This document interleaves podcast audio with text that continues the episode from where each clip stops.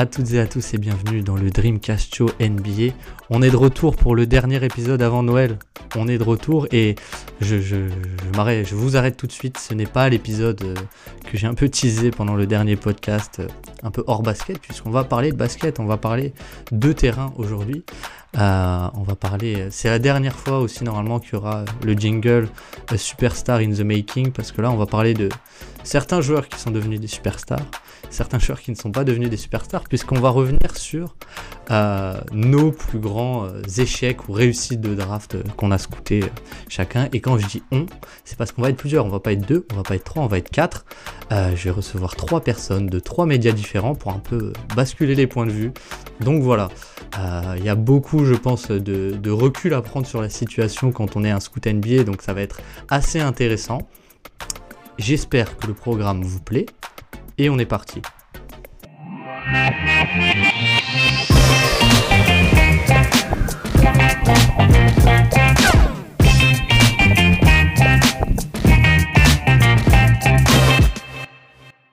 Et donc nous voilà pour cet épisode spécial draft dont on a un peu parlé avec trois invités. Et, la première invitée, euh, c'est Chachou, Chachou du roster, Chachou euh, qui était déjà passé une fois il y a, fort longtemps.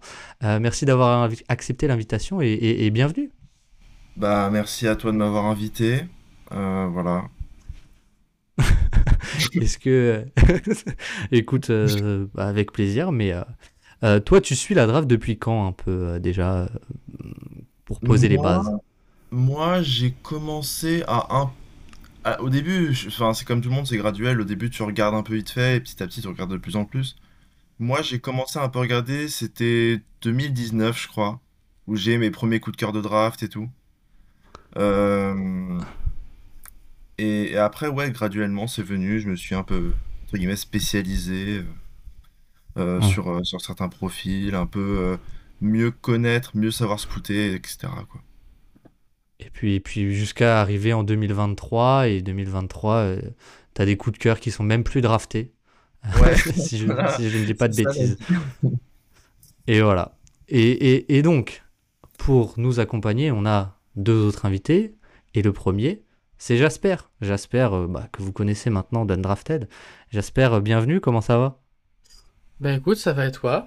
Euh, En ce moment, la, la NCA bat son plein, donc moi je, je, suis bien dans ma grotte là, à regarder plein de matchs. Ouais, tu sors plus trop en ce moment. Hein. Tu sors plus trop. le rythme est un, peu catastrophique et je pense que les vacances vont me faire du bien. Les vacances qui arrivent, qui arrivent vite. Et, et toi, pareil, un peu, euh, c'est quoi ton rapport à la draft? Il est, il est arrivé quand un peu euh? Alors, euh, je, je, si je me trompe pas, je suis la NBA avec la draft de Jabari Parker. Parce que je regardais des highlights de Melo et je trouvais ça cool. Et c'était le nouveau Melo, un peu Jabari Parker. Je crois que ça n'est pas trop devenu. Mais la vraie euh, première draft où je commence à m'intéresser, je pense que c'est Markel Fultz.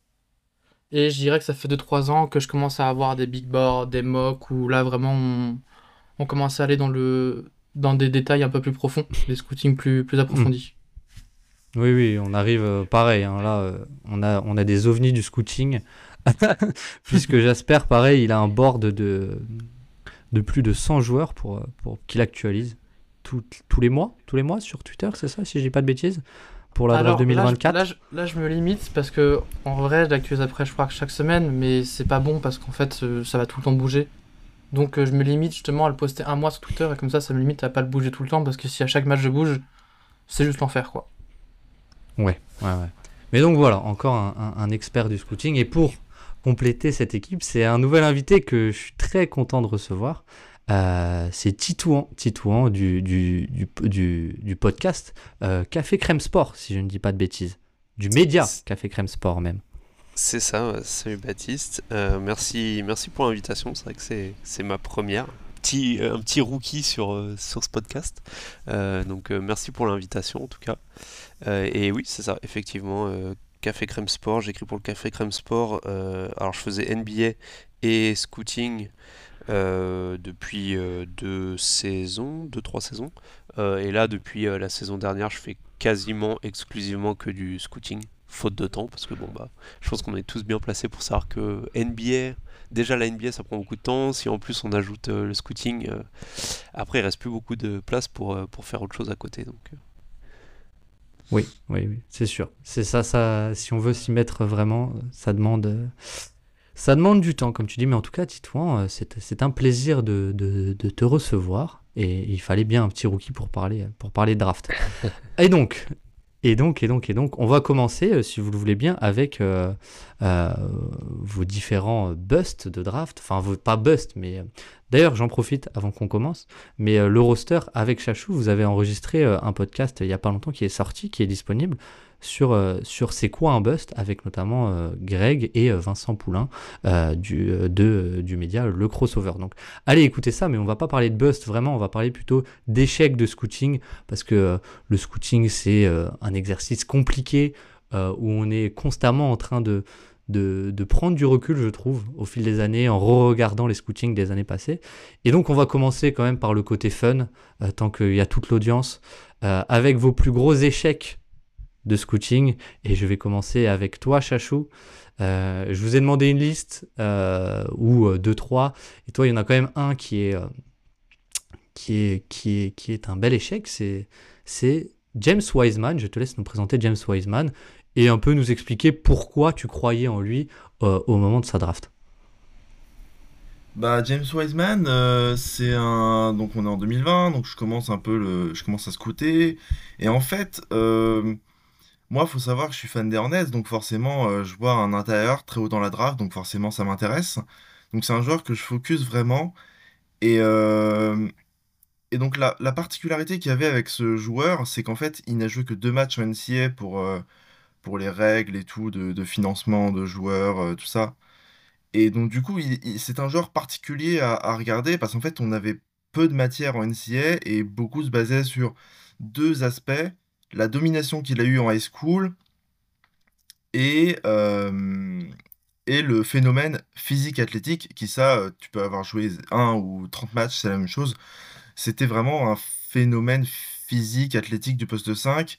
Il y avait des comparaisons euh, un peu un peu un petit peu foireuses parce que c'est quand dès qu'on voit un pivot sur athlétique qui bouge partout, on aime bien le comparer à David Robinson, mais il y avait ce côté vraiment rim protection du futur euh, et joueur offensif euh, de, de, qui pouvait vraiment être bon en fait. Et, euh, et même je m'accrochais à des petits détails. Je me rappelle, il y avait une interview de lui où il disait que lui, il aimait bien regarder des vidéos de Moses Malone et tout. Donc forcément, c'est des détails, mais c'est des détails qui, qui faisaient que, en fait, j'étais là et je me disais, littéralement, j'avais dit Ok, la Melo Ball et Anthony Edwards, qui étaient les deux autres candidats au premier choix de draft euh, sur les derniers mois euh, avant la draft 2020, ils étaient sympas, mais moi, si j'avais le first pick, je drafterais James Wiseman. Et, euh, Vas-y, vas-y, vas-y, vas-y. et après, pour les raisons de l'échec de James Wiseman, Déjà, il y a un contexte qui est pas forcément du fait du scouting ou quoi, c'est des choses qu'on peut pas forcément anticiper, ça s'appelle les blessures, tout simplement. James Wiseman, c'est quelqu'un qui a déjà eu une saison blanche en carrière, c'est quelqu'un qui n'a joué, je crois, qu'une trentaine de matchs sur sa première saison, donc c'est quelqu'un qui n'a pas eu un, qui n'a pas eu le physique avec lui, la, chance, comme on dit, parce que faire une carrière, ça reste, euh, il y a une part de chance quand même.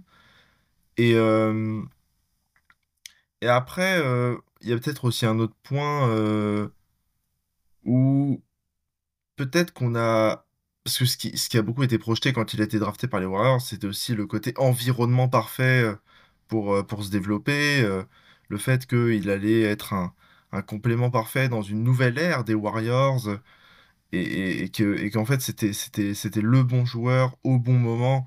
Et et comme, comme j'ai pu le dire dans le podcast dont tu as parlé tout à l'heure, j'ai parlé aussi du fait que réussir en NBA, c'est aussi un contexte et que le contexte semblait trop beau, mais peut-être qu'il était trop beau pour être vrai, et que donc du coup, euh, en fait, les Warriors se sont rendus compte que leur formule marchait pas avec Wiseman, et, euh, après il y a des détails du jeu aussi, on peut parler de son investissement défensif, sur euh, ses vraies qualités offensives qui font que c'est tout un ensemble de choses qui fait que je pense James Wiseman a échoué.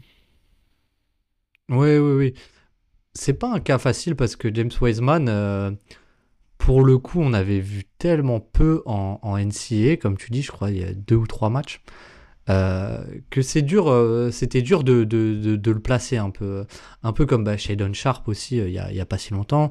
On avait vu le talent au lycée, etc. Mais c'est dur de, fournir un scouting report complet d'un joueur comme ça, comparé bah, aux autres joueurs qui ont soit joué, que ce soit, je sais pas, en Europe ou, ou en G-League ou en NCA plus classiquement. Et, et, donc voilà, mais les autres un peu, Jasper et Titouan, comment vous vous situiez à l'époque de la draft sur, James Wiseman euh, rapidement? Est-ce que, vous, partagez cet avis de potentiel physique assez dingue, euh, domination au lycée, etc., toucher de balle euh, qui était un peu parfait? Et est-ce que aussi vous partagez un peu l'avis commun de dire que bah, les Warriors, c'était peut-être l'environnement parfait sur le papier, mais que en vrai, c'était peut-être pas vraiment le cas donc euh, voilà, si quelqu'un veut y aller, Jasper, vas-y, ou Titouan, Titouan, vas-y, je t'en prie. Euh, Comme tu veux. bah, bah, du coup, hein, bon, je vais me lancer. Euh, en fait, alors je suis d'accord sur le constat, sur le côté domination athlétique, mais c'est ce constat-là qui, moi, m'a mis des gros red flags sur, sur James Wiseman et qui faisait que moi, je l'avais je l'avais vraiment assez bas, du moins euh, sûrement pas top 3, faudrait que je ressorte mon big board, mais euh, je crois même que je l'avais pas top 5. Parce qu'en fait, euh, j'ai, moi je me méfie toujours des joueurs qui dominent physiquement en high school. Parce qu'en high school, on parle de gamins qui ont 15-16 ans. Les gars, ont, enfin, leurs corps ne sont pas encore finis en fait. Et du coup, t'en as qui vont être beaucoup plus en avance que d'autres physiquement. Et bah ouais, un gamin qui va qui fait 2m16, il domine physiquement euh, d'autres gamins de d'à peine 2 mètres ou d'un mètre 80, 85. Euh, oui, ok, c'est bien, mais mec, quand tu seras en NBA, cette, cette différence de qualité athlétique, elle, sera moindre. Et du coup, si tu domines, si tu vis, tu survis que par ta domination athlétique, il y a moyen qu'en NBA, euh, bah, t'aies rien d'autre sur quoi te reposer et tu feras beaucoup moins la différence. Donc déjà, moi, il y avait ce red flag là, plus le, le red flag un peu mentalité, on va dire, euh, où voilà, y il y avait pas mal de choses qui ressortaient, comme quoi euh, c'était pas forcément un, bourreau du travail, que voilà, qui en termes de. Il n'était pas forcément prêt à, mettre euh, sa place, on va dire son ego de côté pour l'équipe, mais c'est plutôt tout doit tourner autour de moi, etc. Donc, donc moi, déjà ces deux choses-là, ça faisait deux gros red flags, plus le fait qu'on ait vu que trois matchs de lui. pour moi, ça commençait à faire beaucoup euh, pour projeter un, prospect aussi haut. Euh, après, évidemment, des, prospects qui ont joué euh, très peu de matchs et qui finalement sont très bons, il y, a forcément des contre-exemples. Je pense notamment à Shaden Sharp. Par exemple, Shaden Sharp était assez bas chez moi à sa draft, aussi parce qu'il a, il a joué peu de matchs, donc pour moi, bah, c'est pas que j'y crois pas, c'est juste que bah, j'ai pas vu assez pour y croire en fait. Mais ça veut pas forcément mm. dire que j'y crois pas. Mais en tout cas, James Wiseman, voilà les, raisons pour lesquelles moi j'étais vraiment euh, pas très haut, pas très haut là-dessus. Et si je peux juste finir sur une petite parenthèse par rapport au contexte Warriors, je trouvais autant sur le contexte, dans la théorie, on était d'accord que ça semblait être un bon environnement. Les Warriors, un, super leader avec Stephen Curry, un très bon coach, etc. Euh, je trouvais par contre que ça faisait très euh, pic au fit, plus qu'au talent. Euh, sous prétexte que, voilà, en gros, bah, on a Curry, on a Clay, on a Draymond. Euh, sur les ailes, on est bien. Euh, sur les guards, on est bien.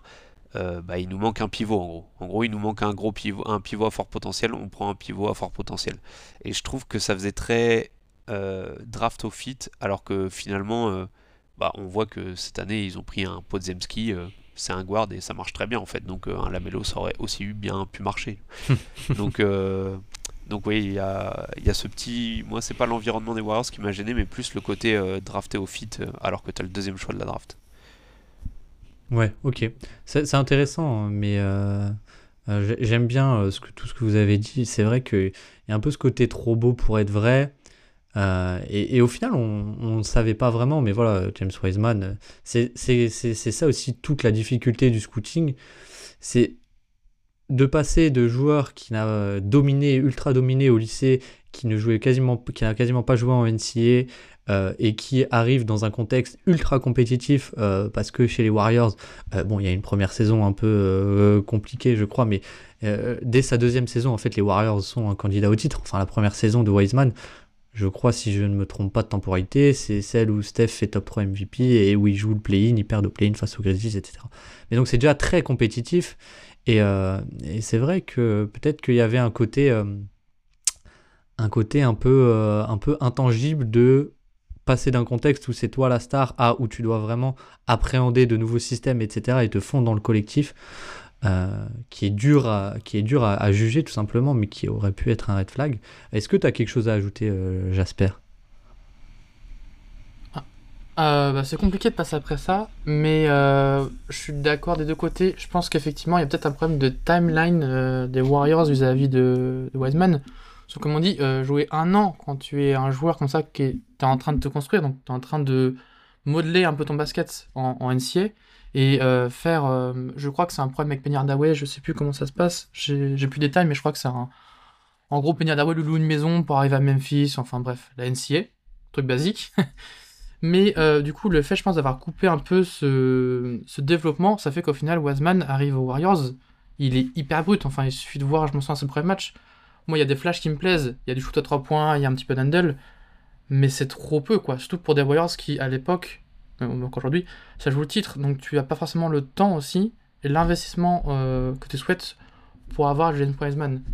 Et aussi pour appuyer ce que dit Titouan, si je me trompe pas, je me souviens que c'était Alan, je crois, qui avait dit que effectivement il y a des problèmes sur son mindset et son comportement, ce qu'on peut revoir aujourd'hui. Euh, et je crois que c'était à une époque euh, en FIBA avec Scotty Barnes où il avait un peu justement refusé de de céder sa place et que du coup il se pensait un peu plus super qu'aux autres. Donc effectivement, il y a aussi, euh, n'y a pas que le basket quoi. Il y a, faut oublier que ce sont des humains. Il y a une attitude à avoir et je pense que c'était peut-être aussi un, un léger red qu'on aurait pu peut-être euh, voir euh, à l'époque. Si, si, je peux me permettre de rajouter un truc, je pense qu'il y a aussi le fait que c'est un pivot et on sait que les pivots c'est toujours assez compliqué. Enfin, je trouve dans la NBA actuelle, pour moi c'est compliqué de projeter un pivot très haut si euh, il n'est pas capable de... Euh, si ton attaque ou ta défense ne peut pas reposer sur lui. Et, James Wiseman, en plus du peu de matchs qu'on a vu, euh, je pense pas que les Warriors ou n'importe quelle équipe voulait en faire son pivot, enfin son franchise player à la Embiid ou à la, à la Jokic pour des raisons qui sont simples, c'est qu'il n'avait pas les qualités qu'ont un Embiid ou un Jokic. et défensivement, en fait, James Wiseman, défensivement, il est grand. Euh, c'était pas un protecteur de cercle catastrophique, mais c'était pas non plus. Euh, c'est pas un Jalen Duren. Donc, euh, voilà.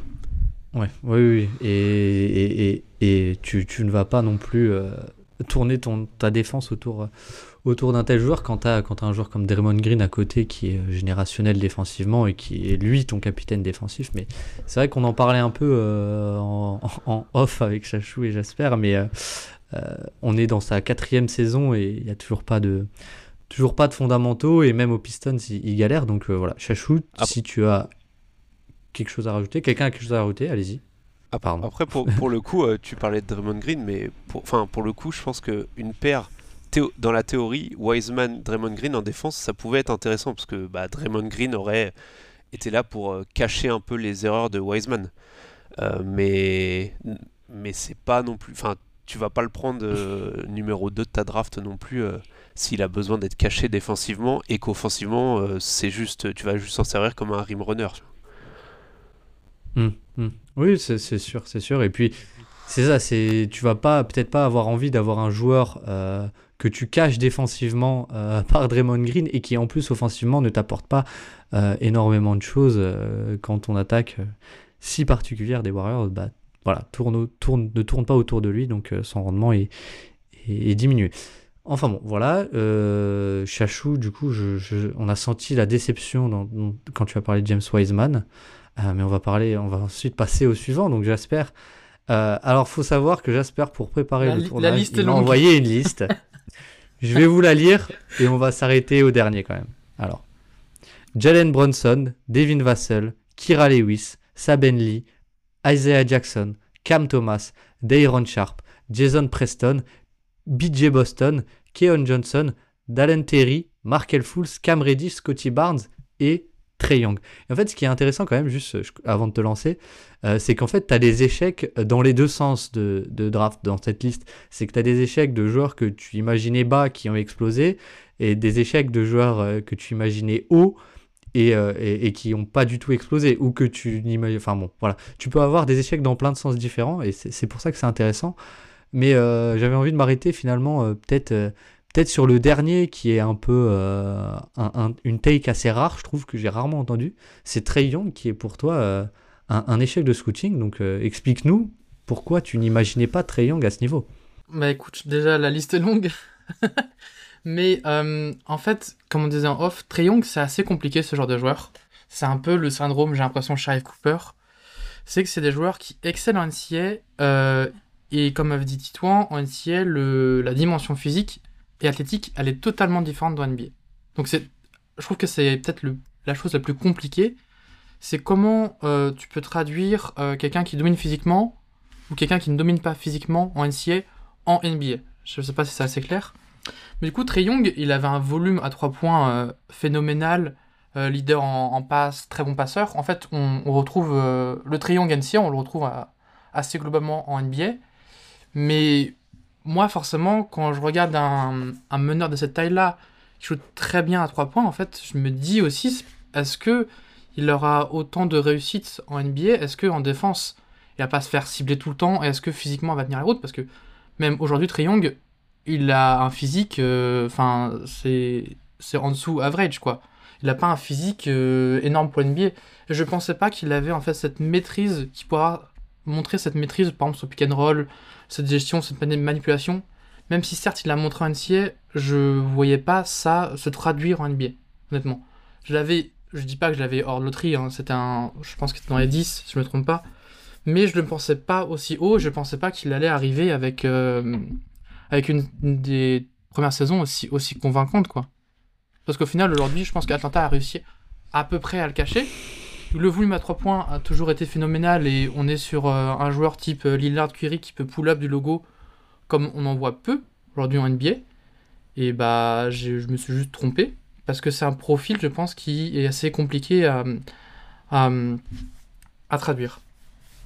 Ok, c'est intéressant parce que je trouve euh, Trey Young, euh, t'as quand même en NCA beaucoup de choses qui, vont dans le sens, je trouve, qui peuvent se retranscrire en, NBA. Euh, notamment, bah, tu l'as dit, euh, la gestion de pick and roll, euh, des choses comme ça. Et, et, bon, aujourd'hui, il fait une saison sur le pull-up qui commence, qui est sans doute sa meilleure en carrière, sur le pull-up à 3 points. Mais j'ai presque envie de dire que le tir à 3 points de Young et Trey Young, le shooter, me déçoit un peu comparé à ce que ce qu'il y avait en NCA. C'est-à-dire qu'il euh, j'étais allé voir, il y a 86% euh, au lancer franc en, NCA. Euh, c'est c'est pas tous les jours que tu as des joueurs à, à 86% au, lancer franc NBA. C'est un vrai bon indicateur d'un joueur. Bah, par exemple, Lonzo Ball, si je dis pas de bêtises, fait une saison à 40%. Mais il est à 60% au lancer franc et, donc là on peut dire ok il y a une surchauffe. Et, et, donc là avec Trayon il y avait ce côté un peu, je trouve, il prend 10-3 points par match à Oklahoma. Et il y avait vraiment ce côté, ok, ça, ça peut être un joueur avec un, tir d'élite en plus de son playmaking sur pick and roll. Donc c'est vrai que c'est assez rare, c'est assez rare, mais, euh, mais, mais en fait, ce qui est assez intéressant, c'est que tu croyais pas tellement au scoreur et, enfin, il, arrive à scorer tout alors que son shoot aujourd'hui en NBA n'est pas forcément aussi élite que ce qu'on aurait pu projeter et qui aurait pu être sa force, sa force principale, je trouve. Donc, euh, donc, donc c'est intéressant. Est-ce que vous, vous étiez euh, un peu euh, similaire sur le cas Trey Young au moment de sa draft, c'est-à-dire bah, le scoring va pas forcément se retranscrire en, en NBA chachou pour commencer, tiens. Bah moi à l'époque je coûtais pas trop donc du coup du coup je sais pas mais c'est vrai que c'est la draft 2018 Ouais, mais après, euh, du peu de souvenirs que j'en ai, parce que je regardais quand même la draft un peu, et euh, du peu de souvenirs que j'en ai, euh, il y avait, y avait ce côté, il y avait ce côté, comme on peut en parler avec d'autres gars qui ont bien réussi en NCA et ça s'est pas traduit en NBA, parce que sous-taillé, sous-physique, qui fait qu'en fait, ça n'a pas marché. On peut en citer plein, hein. des Cassius Winston, des Carson Edwards et compagnie, qui ont foiré total. à cause de ce truc taille poids et du fait de passage NCA NBA. Ouais, ouais, c'est vrai. Et, mais enfin, c'est vraiment intéressant, je trouve, le 4 Young parce que, comme dit, moi, je l'imaginais survivre au scoring de par son vraiment son, son shoot limite à en faire un. Je sais que c'était pas un avis commun, mais j'imaginais pourquoi pas le voir développer un, jeu sans ballon et c'est toujours un petit fantasme que, j'ai en NBA et je trouve ça intéressant parce qu'il a survécu sans avoir forcément un tir euh, lointain d'exception, même s'il a le, le, range, comme tu as dit, d'un d'un Lillard par exemple, mais, pas aussi régulièrement. Euh, Titouan, euh, qu'est-ce que tu en pensais toi de, de Trey Young à cette époque? Alors moi je suis comme Chachou à cette époque-là, euh, je lisais quelques scouting reports, je, voilà, je m'intéressais à la draft mais je faisais pas vraiment de scouting à proprement parler donc euh, je l'ai pas étudié en profondeur. du coup moi ce que je voudrais dire par contre sur Trey Young c'est qu'on l'estampille beaucoup comme un excellent shooter à 3 points mais en fait en termes de, de réussite, de pourcentage, il n'est pas si bon que ça. Hein. Enfin, même en, termes d'efficacité globale, de manière générale, mais même quand on se focalise que sur le 3 points, euh, il est, ouais, il est, c'est pas un si bon shooter que ça. Il a pas des, en termes de pourcentage, je veux dire. Mais par hmm. contre, il, a, il apporte quand même du danger. Tu te méfies quand même de Trayon qui poulotte du milieu du terrain, parce que même s'il en met que 1 sur 4, bah, tu sais qu'il est capable d'en mettre un. Et, euh, et en fait, c'est pour moi Trey là où je le trouve le, son cas très intéressant, c'est que c'est encore un énième exemple euh, qui montre, enfin qui moi perso me convainc que le plus important dans le basket, c'est la, la, le volume plus que, et encore plus quand on parle de shoot, le volume plus que le pourcentage en lui-même. Parce qu'en fait, un triangle qui prend, euh, alors je sais pas combien de 3 points il a en ce moment, euh, il, tourne, il doit tourner à 7-8 3 points par match tenté, je veux dire. cette saison. Voilà, 9, par match. 9-3 points tentés cette saison. Bah, en fait, même s'il a un pourcentage, bon, cette saison il a 38%, donc ça va, mais il a fait, il y a plusieurs saisons, il fait plus de saisons euh, où il est en dessous de la moyenne de la ligue que au-dessus de la moyenne de la ligue. Il a que deux saisons où mm. il est nettement au-dessus de, la, moyenne de la ligue euh, à 3 points. Mais vu que, bah, même s'il en met que 33-34%, euh, bah, vu qu'il en prend 9, bah forcément, euh, au bout d'un moment, euh, il va en mettre. Et euh, si en plus il prend un coup de chaud, tu peux vite prendre un tarif en fait. Et, pour moi, c'est ça le cas, la partie intéressante sur Triangle, c'est le côté, bah, même s'il n'a pas des pourcentages élites comme des Lillard ou des Curry peuvent avoir, lui, il a un volume tel que bah, tu es obligé, enfin, es obligé de le respecter et de te méfier de lui en fait. Et il apporte ce danger grâce à son volume, plus que grâce à ses pourcentages. C'est pour ça que je tique toujours un peu quand on me dit Young c'est un très bon shooter à 3 points. Non, Young c'est un gros shooter à 3 points, dans le sens gros volume. Mais en termes d'efficacité, de réussite, c'est pas un si bon shooter que ça en fait. Il est pas kata, mais il est juste ok en fait. Ouais, c'est vrai, bah c'est ça. Cette saison, c'est peut-être. Euh, ouais, c'est sa deuxième saison où vraiment il va, il va, il va chercher pour l'instant euh, euh, des très bons pourcentages à 3 points. Mais enfin, c'est ça qui est curieux, c'est que il, pèse sur ta défense sans avoir forcément une réussite à, la Lillard, etc. Et c'est fascinant parce qu'en fait, il y a un peu cette théorie du bah en fait, je vais pas rentrer les deux derniers, mais je vais continuer à le prendre parce que si j'ai pas rentré mes deux derniers, ça renforce mes chances de rentrer le troisième. Et donc, il y a un peu ce, ce truc euh, en, boucle dans la tête des défenses, j'ai l'impression qu'ils font que, bah, vu que, comme tu as dit, très bien dit, il en prend beaucoup, bah, ça va forcément rentrer. Et tu, te dis, tiens, c'est celui-là qui va rentrer, etc. etc. Et ça, ça force à monter sur lui. Euh, Par contre, mais, euh, pour, pour revenir sur l'aspect scouting, si j'essaye de projeter comment moi je l'aurais scouté par rapport à comment je scoute maintenant, euh, je me serais très probablement trompé aussi comme j'espère parce que je pense que euh, le côté undersize m'aurait mis un gros red flag et de manière générale, euh, et là je vais citer Pierre Migou d'envergure et, du trèfle qui, qui, est toujours de très bons conseils sur le scouting, qui lui aussi est du genre de manière générale en NBA, moins d'un mètre 90 c'est c'est un gros gros red flag quand même. Alors évidemment on va toujours avoir des contre-exemples, mais euh, je pense que si on note tous les prospects de moins d'un mètre 90 qui se présentent à la draft, il y en a il y a quand même plus d'échecs que de réussites.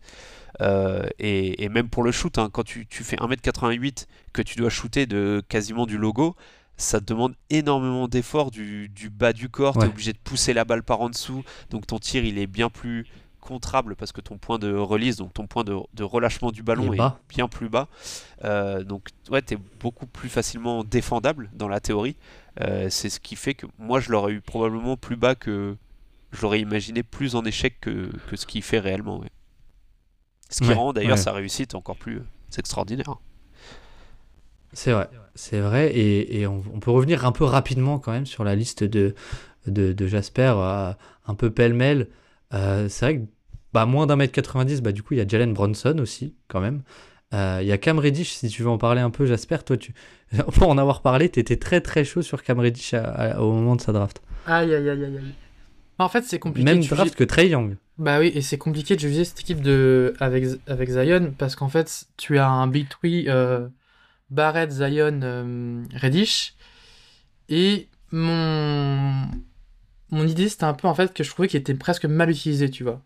Et puis forcément, ce genre de poste 3, c'est un peu aussi, je trouve, euh, les Kevin Knox. C'est le poste 3 où tu vois, ok, il y a du shoot, ok, il y, a la défense, et tu te dis, ah ouais, donc en fait, s'il y a un peu plus de pull-up, s'il y a du handle plus correct, je, pareil, je pense à Gerard Culver, c'est un genre de profil qui est forcément un peu, euh, comment dire, un, peu euh, compliqué à évaluer parce que ça peut être du tout ou rien. Et euh, Cam Reddish, pour moi, c'était le deuxième meilleur prospect de Duke, tu vois. Donc, euh, j'étais vraiment dans le sens où je me dis, le, le shoot est là, en fait, et le reste, s'il travaille un, minimum, c'est vraiment sky the limit. T'avais un, un, plafond énorme. Malheureusement, ça n'a ça, pas été trop le cas, je crois. ouais, non. Et, et, le dernier sur lequel on avait discuté un peu, euh, je, vais, je vais lancer un peu les autres, mais c'était Scotty Barnes, en qui toi tu ne croyais pas du tout, parce qu'il avait vraiment zéro shoot euh, en sortie, et il sortait du banc en plus en NCA. Ouais, il commence la, saison en sortie de banc. Euh, je dis pas que c'était un. Je pensais que c'était un mauvais joueur, mais je le pense. Je crois qu'il est drafté en 4, si je ne me trompe pas. 4-5. Et mais devant Jalen Suggs qui avait, qui avait une sacrée hype à Gonzaga. Un de, de folie, ouais. ouais. Mais je voyais pas atteindre un un niveau aussi haut et aussi vite. C'est-à-dire que pour ceux qui suivent l'NCA, euh, du, s'il est à Florida State, je me trompe pas, euh, Scotty Barnes, c'est une catastrophe euh, au shoot. Il a rien. Moi, je, je me souviens des matchs, il n'y a même pas un mid-range, il n'y a même pas un flotteur. C'est-à-dire que le, le, joueur, il arrive dans la raquette, et si c'est pas un dunk, le, le ballon, il s'arrière ball, quoi. Donc je me, je, me, je me, dis, à aucun moment, je vois que ce mec, même de, sa première en rookie il fait des pull-ups, je me dis, mais c'est pas le même joueur que j'ai vu, quoi. C'est de la folie.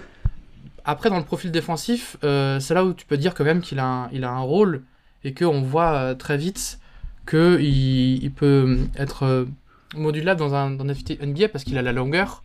Et là, le profil du coup physique qui va avec, où il a la longueur, il est pas mobile, il est assez intelligent. C'est pas un joueur qui va sauter dans toutes les feintes. Et voir ça en NCA, de voir un joueur qui est quand même déjà assez intelligent, c'est toujours une bonne manière de, se projeter. Mais moi, c'était surtout offensivement. Enfin, c'était un ball handler qui n'a pas de shoots et qui, qui a un bon passeur sans plus, quoi. Donc, euh, franchement, bah, bravo à lui. Hein. Mais moi, je je voyais pas euh, un, joueur capable. On voit cette saison. Hein. Enfin, c'est n'importe quoi.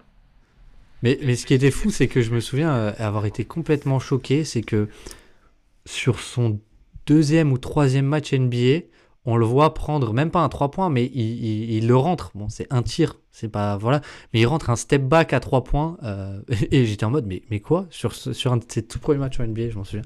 Ça m'avait marqué, mais du coup, euh, Scotty Barnes, vous, vous rapidement, euh, est-ce que vous étiez Team Jasper ou, pas, Titouan et Chachou? Bah, Moi, j'étais. En fait, moi, j'aime beaucoup les ailiers qui peuvent créer de l'attaque. Euh, c'est vraiment un profil que, j'aime beaucoup et qu'on revoit beaucoup. C'est un peu la mode aussi en NBA depuis quelques années. Euh, donc ouais, les, grands ailiers qui peuvent créer de l'attaque, euh, j'aime beaucoup. mais par contre, j'étais un peu comme Jasper dans le sens où, bah, sur son shoot forcément, c'était un peu son gros red flag, surtout si t'es pris aussi haut. Euh, et on disait souvent, et je suis le premier à avoir utilisé cet argument assez régulièrement pour défendre des joueurs, c'est de dire, euh, des joueurs qui n'ont pas de shoot, c'est de dire oui, mais euh, le shoot, ça se travaille. et oui, le shoot, ça se travaille comme d'autres choses. Je pense que c'est pas forcément une des qualités les plus dures à travailler en NBA, euh, enfin une des caractéristiques les plus dures à travailler. Mais et souvent on prend l'exemple de Kawhi Leonard, de Jason Kidd, qui sont des joueurs qui euh, sont arrivés en NBA sans tir et qui finalement au cours de leur euh, carrière ont développé un, bon tir à trois points. mais le problème c'est que ça c'est un peu le côté biais du survivant en fait on retient eux mais on retient pas tous ceux qui ont jamais step up en fait au niveau de leur tir à trois points donc donc ouais, j'avais quand même ce red flag sur le shoot comme Jasper, forcément. Ça, ça, me rappelle un article que quelqu'un avait écrit pour le roster sur, euh, sur le biais du survivant, euh, justement. c'était, c'était, c'était moi, pour ceux qui veulent savoir. Mais du coup, euh, c'est, vrai qu'il y a quand même un côté parfois, je sais pas ce que vous en pensez, mais quand on scout un peu imprévisible, c'est-à-dire que on pouvait pas prédire que Scotty Barnes allait développer un pull-up comme ça et un tir à trois points comme ça. Donc, euh, donc ça rend l'exercice un peu. Il y a une certaine part de flou et de choses qui sont un peu euh, euh, qu'on peut pas gérer, quoi, nous, d'un point de vue, d'un point de vue extérieur. Je sais pas si, si vous partagez un peu ce, ah, côté intangible. Dans le, dans le scouting, enfin, le scouting, ça reste de la projection. Et donc, de facto, il y a forcément une part de, de je vais pas dire de pari, mais de d'inconnu euh, et, je crois qu'on en avait parlé, enfin j'en parle régulièrement sur Twitter parce que parfois ça me rend euh, assez fou euh, de lire des, certaines choses. en fait, je pense qu'on sous-estime beaucoup l'environnement, le temps et l'environnement pour l'évolution d'un prospect. Et moi, je reste persuadé, j'ai pas forcément vu d'études ou quoi que ce soit là-dessus, hein, mais je reste persuadé que tu prends un prospect qui a pas réussi, ou un prospect qui a réussi, euh, si tu recommences l'histoire en le mettant dans un autre environnement complètement différent, bah il y a des chances que pour certains prospects, il y a des chances que, que leur carrière soit complètement différente en fait. Euh, je prends l'exemple de Miles McBride, euh, parce que c'est un joueur que, j'aimais beaucoup, mais je pense qu'il y a beaucoup de, prospects qui en fait tombent, sont au mauvais endroit au mauvais moment, et du coup se retrouvent à avoir un début de carrière, voire toute leur carrière, bah en fait euh, un peu gâché à cause de ça. Eux ont pas forcément la capacité à s'adapter et vu qu'ils sont pas dans le bon environnement dans la période de leur carrière la plus importante où ils sont en train de se développer, bah finalement ils atteignent jamais vraiment leur potentiel. Et à l'inverse, je pense qu'il y a des prospects qui tombent vraiment au bon endroit au bon moment, qui font qu'ils vont avoir le rôle qui leur sied à, merveille. Bah, typiquement le Christian Brown, euh, qui était à Kansas, qui tombe à Denver je pense que tu le mets dans euh, une autre équipe que Denver, euh, je sais pas laquelle, mais au hasard, je sais rien, euh, les Hornets, pour, pour vexer personne. Non, on va dire les Wizards, comme ça je tacle personne. je pense qu'il n'a pas du tout le même début de carrière en fait. Et, je ne parle pas de compétitivité, mais de, de, de, niveau basket, de, de, comment de, de façon valuable en fait. À quel point il est valuable sur un terrain. Et, je pense que l'environnement euh, joue, beaucoup.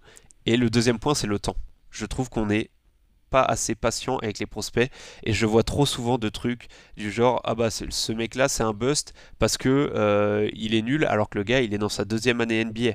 Enfin il y a des prospects qui explosent dès l'année 1, il y en a c'est dès l'année 2, il y en a il leur faut 3 ans, 4 ans, enfin en fait là faut comprendre que la courbe de progression elle n'est pas linéaire.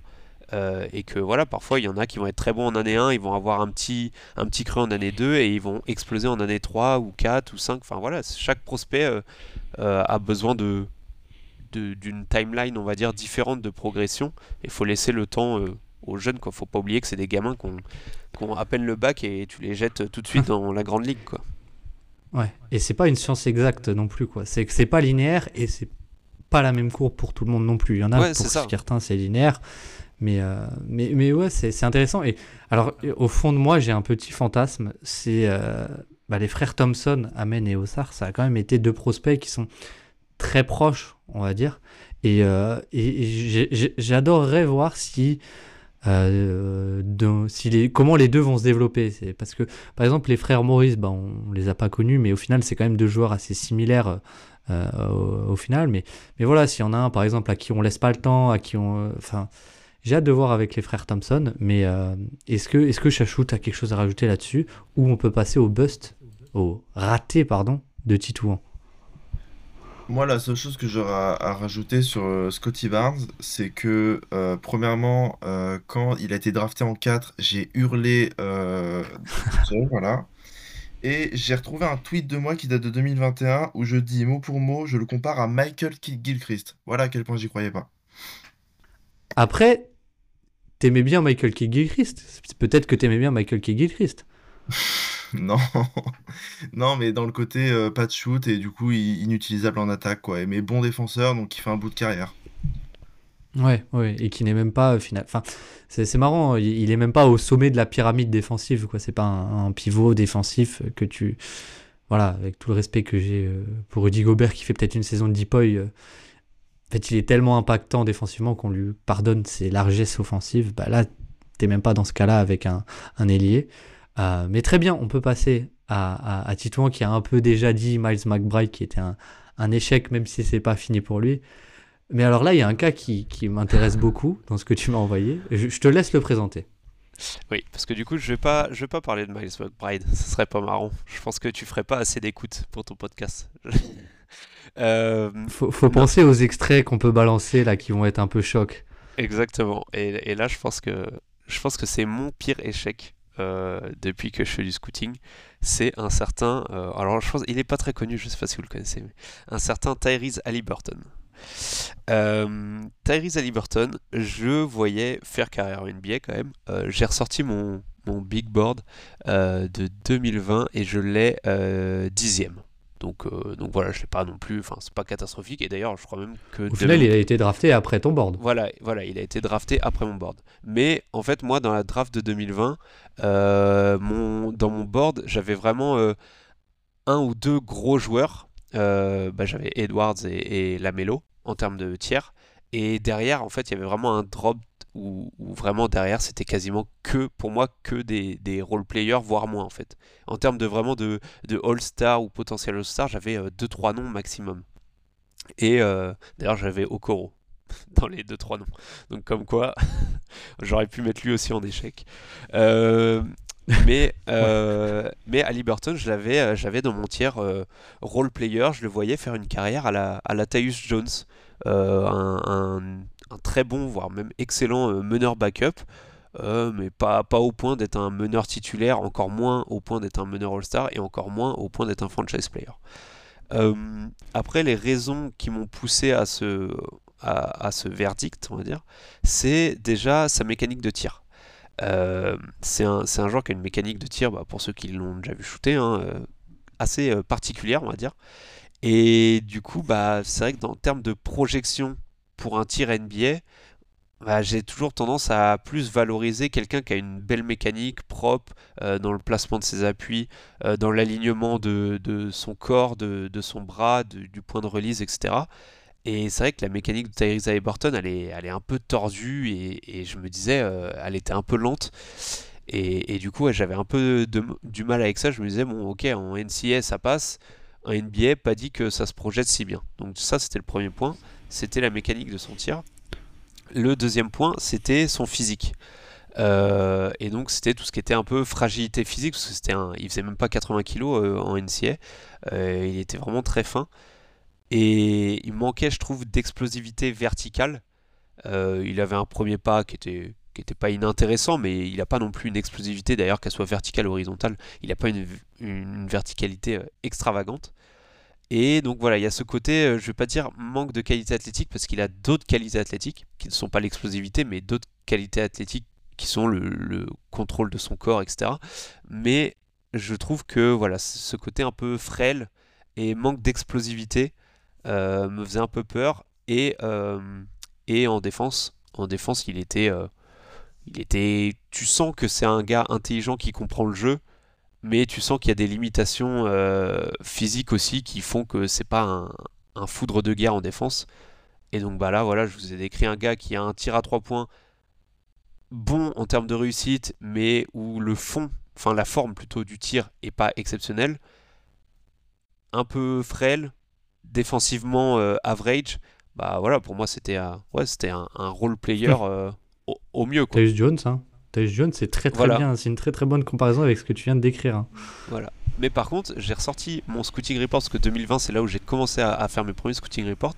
Et mon scouting report sur Tyrese Haliburton, dans mes résumés en point fort, point faible, je mets bien en point fort gestion du pick and roll, playmaking, QI basket. Parce que ça, on le savait, il l'avait, et donc ça, je suis pas, je suis pas étonné en fait là-dessus. Mais en point faible, oui, j'avais euh, le pull-up, euh, tir à 3 points et la fragilité physique. Et, et la défense sur laquelle tu ne t'es Et pas, la défense, tu ne t'es pas trompé hein, pour le coup la défense. Mais voilà, c'est vrai que c'est c'est- c'est- c'est dur à être, c'est dur d'être rationnel quand quand quand on voit un joueur avec une mécanique comme ça tourner à plus de 40% en pull-up depuis depuis deux saisons à 3 points quoi. Euh, En fait, c'est dur d'expliquer qu'il qu'il a un meilleur, un me- une meilleure réussite en pull-up que, que, que Trey Young et pas qu'un peu quoi. C'est c'est toujours pareil, des, des gars qui ont réussi, qui ont fait carrière grâce à leur tir à 3 points en NBA alors qu'ils avaient une mauvaise mécanique, il y, en a, il y a des exemples. Euh, Je pense à Sean Marion, Hmm. à, euh, ça se compte, euh, il y en a pas beaucoup quand même. hein. il y en a quelques-uns. Donc forcément, on peut me dire, ouais, mais regarde, lui, il a réussi. Oui, mais en principe, quand tu as une mauvaise mécanique, tu as quand même plus de probabilité de d'avoir du mal à shooter à 3 points en NBA que d'y arriver. Et donc en fait, euh, je faisais un peu ce jeu des probabilités, on va dire. Ouais, ouais, bah, ce qui est un peu. Euh, on, on essaye d'être le plus rationnel possible. Donc, euh, le scénario qui a le plus de chances d'arriver, c'est peut-être que ça ne marche pas forcément. Quoi. Donc, C'est euh, ça. Donc, donc, donc c'est, c'est, c'est, c'est marrant, mais c'est vrai que ce tir à trois points débloque quand même beaucoup de choses pour, pour, pour Tyrese Haliburton. Mais c'était dur de passer à côté de ses points forts aussi.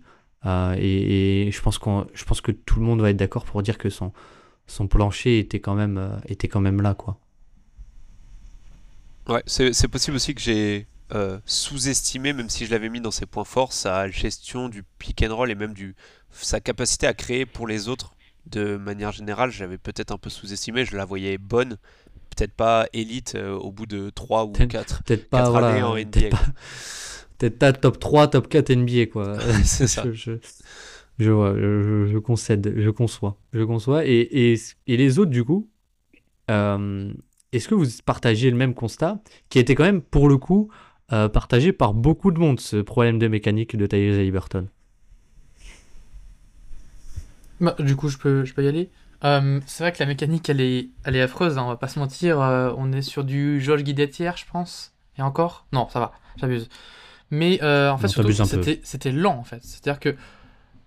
Euh, ok, et en plus, je trouve que c'était pas forcément un, un réel scoreur. Euh, à Iowa, en plus, c'est un système, je trouve, qui est pas, for- pas forcément en, relief un joueur. Et du coup, je voyais plus effectivement un tailleur jaune, donc un, un facilitateur qui est Ok, il est bon sur pick and roll, il sait faire des passes, pas non plus le passeur du siècle, euh, parce que je crois qu'il a un- c'est pas un joueur qui fait beaucoup de turnover, mais quand tu regardes effectivement le joueur, il a pas une frame NBA, il a un shoot qui est hyper lent, qui ne permet pas de, euh, en ISO de créer son shoot. Par exemple, il a aucun, pour moi, il n'avait pas de shot making. Donc au final, son point fort, c'est le pick and roll et la passe, sans être pour moi un, avoir la, mentalité, la mentalité pardon, de scoreur. C'est-à-dire qu'il il pensait pas forcément, c'est pas un scoring first, quoi. Ce serait plus un, passing first. Mais du coup, c'est difficile de se projeter sur un joueur où tu vois que le shoot, t'as pas envie de te projeter.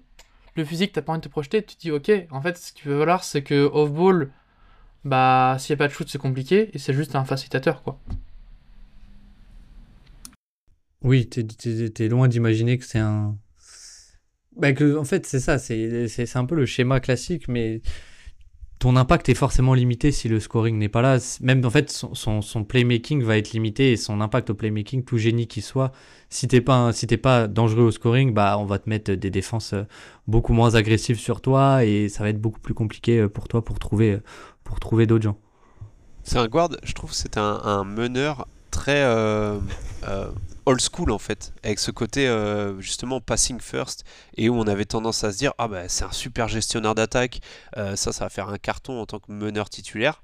Et, moi en fait j'avais ce, ce prisme de me dire ouais mais ça ça fait, enfin les meneurs gestionnaires comme ça qui créent pas d'attaque pour eux, qui n'arrivent pas à se créer leur shoot, enfin qui, qui est pas vraiment un foudre de guerre en tant que shot maker euh, voilà, qui, qui peut pas vraiment pull-up de façon élite et tout, bah, en fait, ces meneurs-là, qui font vraiment que du gestionnaire, en fait, vraiment, euh, comme, on, comme on peut l'entendre, euh, c'est un peu, ça existe plus trop maintenant en fait. Enfin, c'était plus, c'était il y a 10 ans.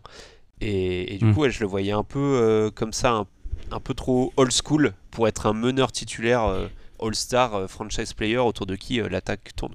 Et au final, euh, ça me donne pas forcément raison, mais on voit que il est devenu ce meneur all-star parce qu'il est devenu un joueur capable de créer son shoot aussi. Ouais. Oui, oui, c'est vrai. C'est tout à fait ça. C'est le fait que il ait, il ait obtenu cette dangerosité de scoreur a, a, a permis de développer, dé- débloquer pardon, toute sa palette après qui, est, qui, pour le coup, était déjà là, mais on pouvait avoir de gros doutes sur euh, pa- passer ce step de la dangerosité, notamment de par, Parce que de par sa mécanique. Vas-y. Parce qu'en plus, euh, de manière générale, on parle de, de meneurs euh, passing first. Il y a très peu, voire là, j'ai même aucun exemple de meneurs titulaires qui sont vraiment euh, franchise players, on va dire option 1 ou 2 ou 3 d'une équipe, euh, qui sont des passing first en fait. Enfin, je veux dire, on, prend, on pense à un Luca ou un Trayon qui sont d'excellents passeurs, ou même à un Chris Paul. C'était des ex- enfin, ce sont des excellents passeurs, euh, élites, mais ça reste quand même des mecs qui vont, qui vont avant tout scorer en fait, qui vont pour le scoring. Et en fait, c'est leur Mm. dangerosité en tant que scoreur. Je pense à un, un Luca ou un Young, c'est le fait qu'ils sont ultra dangereux, balle en main pour scorer, qui libère en fait des, des passes qu'après euh, eux seuls voient et, et exécutent à merveille. Quoi.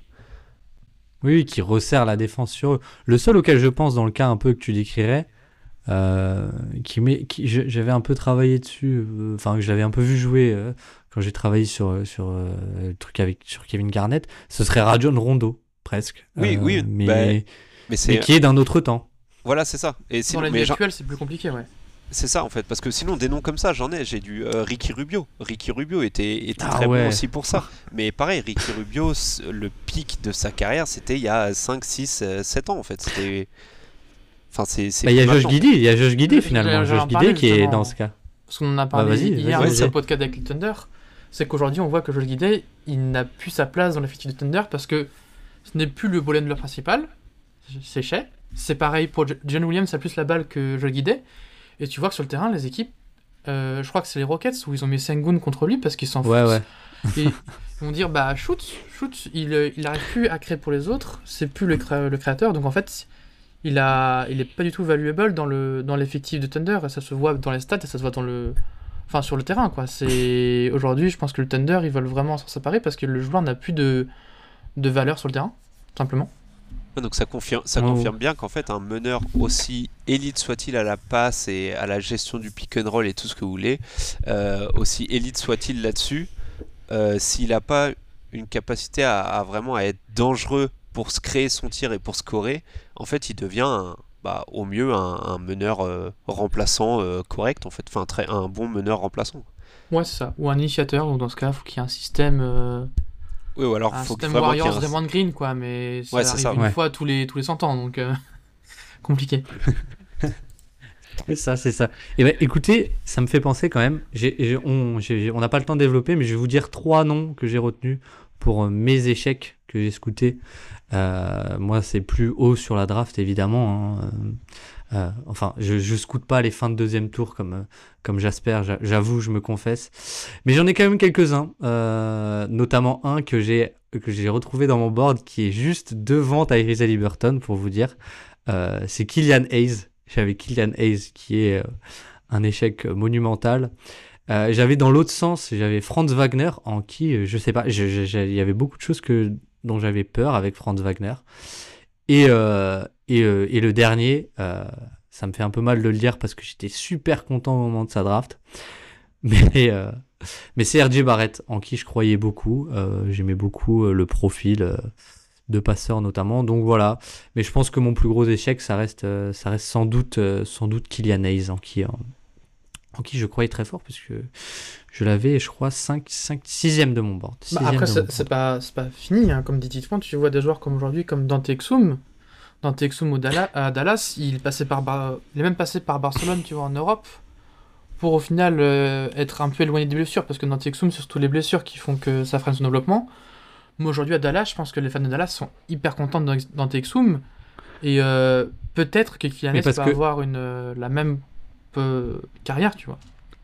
Ouais, mais il y a ce côté. euh, Enfin, il y a ce côté, en fait, les attentes sont retombées et donc on n'en attendait plus rien et ça remonte et c'est un peu une surprise.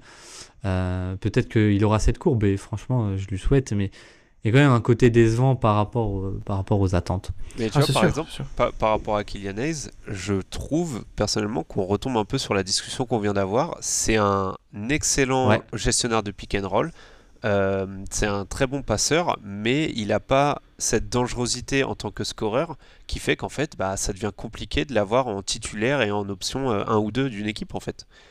Au-delà du fait qu'en plus, je pense qu'il y a l'astérisque euh, environnement qui fait qu'il est quand même arrivé J'allais dire. dans une équipe là cette année. Bon, en plus, cette année, ils perdent encore, même si le roster est un peu mieux théoriquement, mais euh, il est quand même arrivé dans un moment euh, à, à Détroit où c'était vraiment pas simple, il y avait rien autour de lui, pas de coach, pas de pas de joueurs bons, enfin.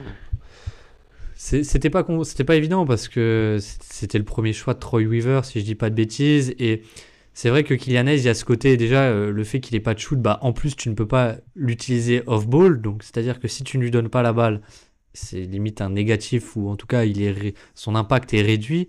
Et en plus quand il a la balle bah les défenses ne sont pas du tout agressives sur lui et donc il peut pas mettre en avant son playmaking. Euh, et en plus et en plus il a le côté où il a il a jamais eu de spacing quoi depuis qu'il est en NBA qu'il a Naze et ça ça l'a peut-être freiné aussi à être un scoreur plus efficace et peut-être à trouver d'autres passes etc donc après, c'est pas, pas, pour autant, je pense qu'il faut enterrer sa carrière. Je pense pas qu'il aura le niveau de ce qu'on attend d'un pick set, euh, même si, euh, et ça c'est une autre parenthèse, mais moi je trouve qu'on donne trop de valeur à la place à la draft. Enfin, ça, dépend beaucoup des drafts. En fait, un pick set d'une draft peut, euh, ne vaut pas un pick set d'une autre draft, mais c'est un autre débat. Mais par contre, je pense que Kylian Hayes peut faire quand même carrière en, en, NBA, dans un rôle moindre que ce qu'on attendait au début, sûrement ailleurs qu'à Détroit. Euh, mais voilà, c'est juste pour euh, revenir un peu, on tourne un peu autour de ce qu'on disait depuis le début, c'est que euh, parfois des prospects ne réussissent pas, ça veut pas forcément dire que ce sont des mauvais joueurs, mais juste que bah, peut-être qu'un changement de rôle, un changement d'environnement suffit pour avoir ce déclic. Typiquement Jordan Poole, c'est l'effet inverse. Oui, oui, ça peut aller dans les deux sens, clair. mais je n'enterre pas du tout la carrière de, la carrière de Kylian mais comme tu as dit, je pense que quoi qu'il arrive, elle sera un peu décevante par rapport aux attentes parce que on, a pu en attendre, on beaucoup. Mais euh, écoutez, si, vous n'avez rien à ajouter sur cette partie bust, enfin échec, pourquoi j'utilise toujours le mot bust, je sais pas. Mais euh, on va, on va, on va, c'est l'heure de de, sortir les muscles un peu, d'être fier, euh, de parler de vos plus belles réussites. et on va commencer avec Chachou. Chachou, tu m'en as envoyé deux que j'aime beaucoup. Euh, c'est Tari Eason et Christian Brown. Donc, je te laisse euh, choisir duquel tu veux parler, mais, euh, mais vas-y. bah ouais, j'avais mis ces deux gars. je sais pas lequel prendre. Je vais mettre Tari Eason. parce que je suis assez d'accord, on a vite, on a vite parlé de, de Brown tout à l'heure en disant que le contexte a beaucoup joué. Donc je pense que c'est aussi beaucoup une question de contexte, là où Tarison n'a pas forcément été aidé par son contexte. Euh, quand il arrivait euh, en tout cas. Mais Tarison, euh, honnêtement, moi je l'avais assez haut lors de sa draft. je me rappelle, j'avais fait une mock, je l'avais mis en 9, je crois, chez les Spurs.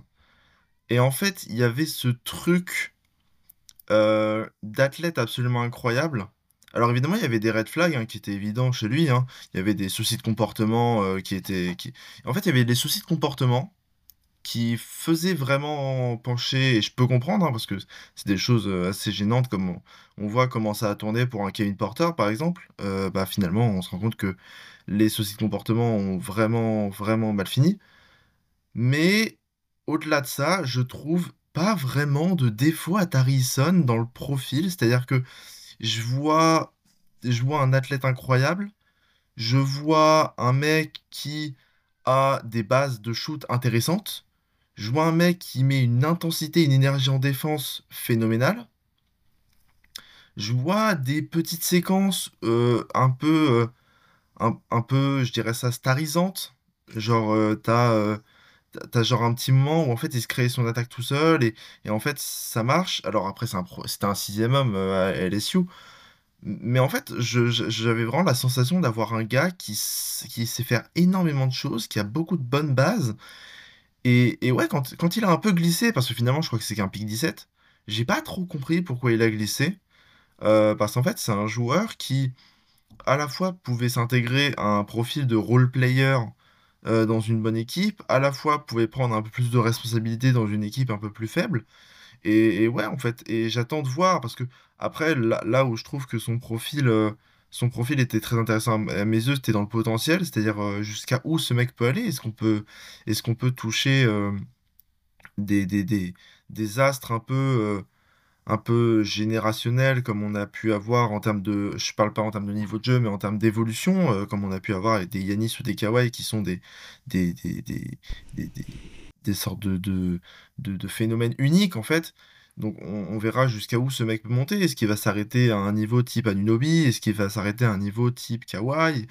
J'ai bien hâte de voir où ça va monter, mais ouais, sur ce que je vois depuis le début de saison, en fait, il confirme tout ce que j'avais euh, en termes d'espoir sur lui, c'est-à-dire un joueur intelligent, beaucoup d'énergie, très athlétique, un shoot qui est vraiment bon. Euh, donc ouais, je, j'avoue, je, suis assez fier de, ce, de ce pic Tarison euh, que, j'avais et, j'espère qu'il va continuer à monter en puissance euh, au sein des Rockets avec, avec, avec maintenant, maintenant qu'il a une bonne structure autour de lui et un jeu beaucoup plus clair que ce qu'il avait sous Stephen Silas. Et un jeu qui lui va beaucoup mieux. Euh, parce que c'est vrai qu'il y avait phénomène défensif et athlétique, je pense que tout le monde l'avait un peu vu. Euh, et puis là, euh, là c'est mis en valeur de façon incroyable. C'est un des meilleurs playmakers défensifs de toute la NBA. Il peut jouer small ball 5, il peut jouer. Et, en fait, tu te rends compte que si le 3 points commence à rentrer sur un plus gros volume, pour en revenir un peu à ce qu'on ce qu'on disait avant, et avec l'efficacité, euh, une efficacité correcte, eh ben tu peux avoir un joueur ultra valuable et tu peux rentrer dans un truc où euh, ben, pourquoi pas aller plus haut, mais, euh, mais c'est vrai que bah, bah, Tarison, c'est quand même comment dire ça, c'était un pic quelque part avec des gros red flags offensifs, mais en même temps tellement safe défensivement. Je, je trouve que le drafté en 17 quand t'as autant de, red de pardon de green flag on va dire je trouvais ça je trouvais ça un peu curieux. Euh, maintenant c'est vrai que bon comme dit il y avait aussi des, des gros red flags. Euh, euh, vous, vous, partagez je crois que c'était un peu un, avis de scout presque unanime que Tarison n'était pas enfin été drafté beaucoup trop bas. Dites-moi si, si, je me trompe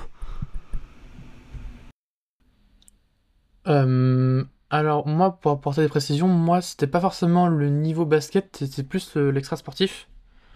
Et je me souviens qu'il y avait pas mal même de déco, d'interviews qui se sont mal passées avec des JM. Parce que, euh, vous me corrigez, je me trompe, mais je crois que le coach de, LSU, là où il évolue, euh, n'a plus été coach la saison d'après. Et qu'il y a eu des histoires d'altercation avec le coach, qu'il a pas aimé sortir du banc.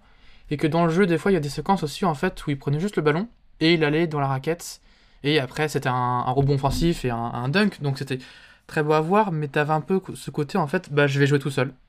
En fait, le, joueur un peu pas coachable. Et je me souviens que moi, quand, quand il est venu faire l'interview aux Spurs, parce qu'il en a fait plusieurs, j'avais un peu de mal, parce que je me dis, ce genre de joueur sous pop, ça peut très vite exploser. Et que j'étais pas forcément hyper positif. Après, dans le jeu, euh, je pense qu'on se rejoint tous pour dire que défensivement, c'est assez énorme. Que l'intensité et l'énergie qu'il a, c'est. Euh, en termes de moteur, c'est énorme, mais qu'offensivement, euh, le shoot n'était pas forcément hyper là, et que c'était le genre de joueur qui juste, était juste meilleur sur sa drive parce que physiquement, il était au-dessus des joueurs NCA.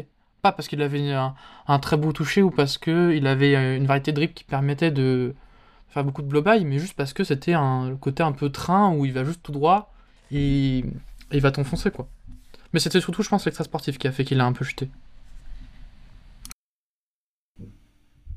Et, on en revient un peu avec cette histoire d'environnement. Je pense que. En fait, je sais pas, parce que sa première saison, il est carrément. Enfin, c'est Stephen Silas, donc tu te dis, euh, il n'y a pas de coach et il prend les miettes et il fait énormément avec rien. Et en même temps, il y a ce côté euh, deuxième saison où euh, bah, c'est presque le coach parfait, ou Doka pour lui, qui l'utilise à la perfection. Et, et, et, en fait, ça laisse envisager des perspectives d'avenir, je trouve, assez folles parce que vraiment Tari Ison et euh, Ime Udoka, je trouve que le, mariage est, tout simplement parfait. Donc, euh, voilà, je... est-ce que tu as quelque chose à rajouter, Titouan hmm, Non, pas spécialement. Pour moi, Tari Ison, il est exactement là où je l'attendais, ni plus ni moins. Euh, tout simplement parce que c'est... Enfin, il a été drafté en 17, moi je l'avais Enfin, je l'avais dans mon board en 18, donc voilà, dans, les mêmes eaux. je l'attendais comme un, fort role player, très bon défenseur. Et voilà, euh, en attaque, euh, ça va plus être sur de, la finition près du cercle, du catch and finish. Et s'il peut développer un petit shoot pour être un peu moins négatif offensivement. Et du coup, pour l'instant, il en est là. Le tir, il se développe, mais voilà, c'est pas encore exceptionnel non plus. il a été drafté, enfin, ça fait que deux ans qu'il est en NBA, hein, donc il a encore, faut encore un peu laisser le temps. Mais en tout cas, pour l'instant, de ce que je vois, et s'il en reste à ça, c'est-à-dire à, un des top défenseurs euh, et euh, offensivement qui est au moins pas négatif, et, eh ben, et être finalement un, très bon euh, role player, voire excellent role player, bah, au final, il, aura été là, là où je le pensais, c'est-à-dire un très bon role player. Maintenant, s'il se développe comme Chachou le sous-entendait, s'il développe vraiment offensivement et qui en plus il peut créer du jeu pour lui ou pour les autres, là il, il arrivera dans mes échecs. Euh, pas dans mes échecs pour lui en tant que joueur, mais dans mes échecs en tant que, que scout, parce que je l'aurais pas attendu euh, aussi haut. Quoi. Et, et le shoot, euh, rapidement, tu, le, le, shoot, tu, parce que quand même, même s'il n'est pas incroyable, c'est que du catch and shoot, mais il y a quand même 35% depuis qu'il est en NBA, c'est c'est quelque chose sur lequel euh, pas forcément beaucoup de gens auraient, auraient misé, euh, non? Oui, oui, ça c'est sûr. C'est sûr que c'était, c'était clairement pas euh, sa qualité principale. après, comme dit, c'est, tu vois, il est, il fait une bonne saison cette année au shoot pour l'instant, mais d'un côté, il y a qu'une quinzaine, vingtaine de matchs. en fait, c'est toujours pareil. Et, c'est pour ça que j'ai pris le, le pourcentage en carrière depuis qu'il est en NBA quelle est la ouais voilà. Bah, faudra voir en fait quel est le, le juste milieu en fait. Est-ce que son est-ce que Tarizon c'est vraiment un mec à 40% à 3 points est-ce que c'est un mec à 33% et, et même pour aller plus loin est-ce que c'est un mec qui fait une saison à 33 puis une saison à 38 puis une saison à 34 puis une saison à, à 36,5 ou 37 tu vois? Enfin ou est-ce qu'il reste toujours euh, autour entre 34 et 36% de manière très régulière? Au final, peu importe, mais tant qu'il restera dans la moyenne des 35%, je pense que oui, je pense que c'est déjà pas mal, ouais. Je pense que beaucoup voyaient être en dessous des 35%, surtout au bout d'une saison et demie en NBA. Ouais, ouais, et c'est vrai, comme dit, au final, c'était peut-être un peu un choix un peu, un peu, un peu safe, Tarison, mais je pense que même s'il va pas au-delà de son. s'il pète pas son plafond, euh, en termes de progression, etc., on aura quoi qu'il arrive un joueur tellement valuable et un role player tellement valuable qui va, euh, qui va monter, entre guillemets, quand on fera des redrafts de cette draft. Euh, il va forcément monter parce que parce qu'il y, y, aura eu des craquages devant. Euh, et il y en a déjà. Mais, mais, mais c'est un, cas intéressant, Harrison, et un peu, un peu à suivre. Un peu à suivre même en regardant là. Même en regardant là, désolé, là en regardant à l'état, dans l'état actuel de la draft, le fait qu'il ait été drafté 17ème, même si il explose pas euh, le plafond que certains veulent, lui voir et qui reste un, ce qu'il est actuellement, c'est-à-dire un, défenseur élite et un très bon role player en NBA, bah, prendre ce genre de gars-là euh, qui, qui peut toujours être utile dans la conquête d'un titre euh, en 17ème position, c'est pas, c'est pas infamant. C'est que souvent on a tendance à, à, vouloir que en loterie on ait que des All-Stars, futurs All-Stars, futurs franchise players et que euh, les role players ça chope euh, au second tour. Mais non, en fait, euh, quand tu refais les redrafts, très souvent, sorti du top 3-4, en fait, dès le pick 5, 6, 7, tu vite sur un role player. Ouais, voilà. C'est vrai, c'est vrai. Et c'est dans ce sens que Tarison a de bonnes chances de, de monter. Enfin, quoique la draft 2021, elle est quand même. 2022, pardon, du coup. 2022, elle est quand même assez, assez deep, mais, euh, mais, mais, mais on, pourra, on pourra en reparler dans un autre épisode. On va passer à Jasper, Jasper qui est, qui est pressé en plus. Et il m'a envoyé encore une liste euh, bien trop grande. Euh, mais il y en a deux qui m'ont un peu... Il n'y a pas que des vraiment réussites. il y a des, ouais, il y a des réussites qui, parce que ils ont été draftés haut et tu l'avais annoncé, quoi. Ouais, voilà. mais euh, Plus que des tu- bons tu- joueurs aujourd'hui. ouais. Il y a deux, il y a deux noms qui m'ont qui m'ont intéressé, mais il y en a un qui a un peu triché. Il y a Emmanuel Quickley, mais Emmanuel Quickley, c'est euh, déjà c'est Kentucky. Ensuite, c'est euh, la saison euh, Covid. Donc c'est un contexte très très particulier qui a fait qu'il est tombé fin de premier tour. Et donc j'ai envie que tu nous parles un peu d'un joueur que dont tu parles depuis très longtemps. c'est Jalen Johnson. Ben écoute, quand on parle de contexte, contexte particulier aussi, Jalen Johnson, euh, Duke, euh, joueur qui joue 10 matchs, 12 matchs, quelque chose comme ça, un échantillon très faible.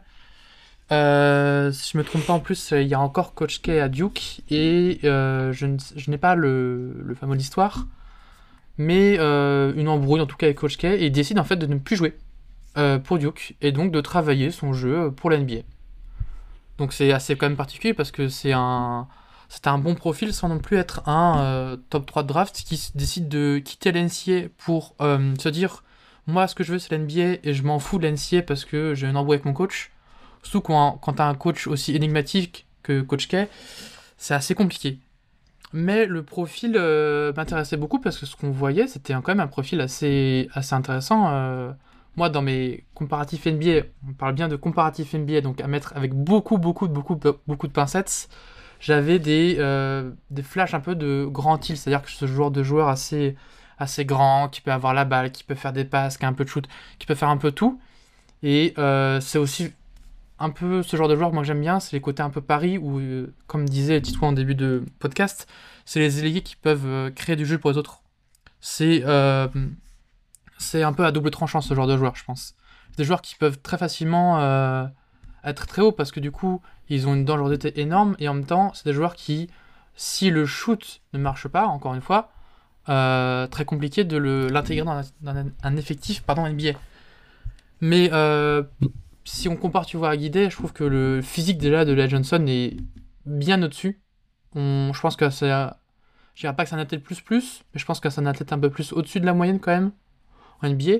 Et on voit cette saison que euh, les, Atlanta a cruellement besoin de ses qualités de playmaking et que j'ai l'impression que l'Atlanta même joue mieux quand c'est un peu plus de triangle off ball et que c'est la création de Jay Johnson qui parle. Donc euh, donc c'est hyper euh, moi je suis, je suis assez content. Je suis même très content de voir. En plus je pense que c'est un on voit aujourd'hui que les les red flags un peu comportement en tout cas on n'a pas euh, on n'a pas comme quoi il a des, problèmes de comportement aujourd'hui avec euh, Coach Schneider.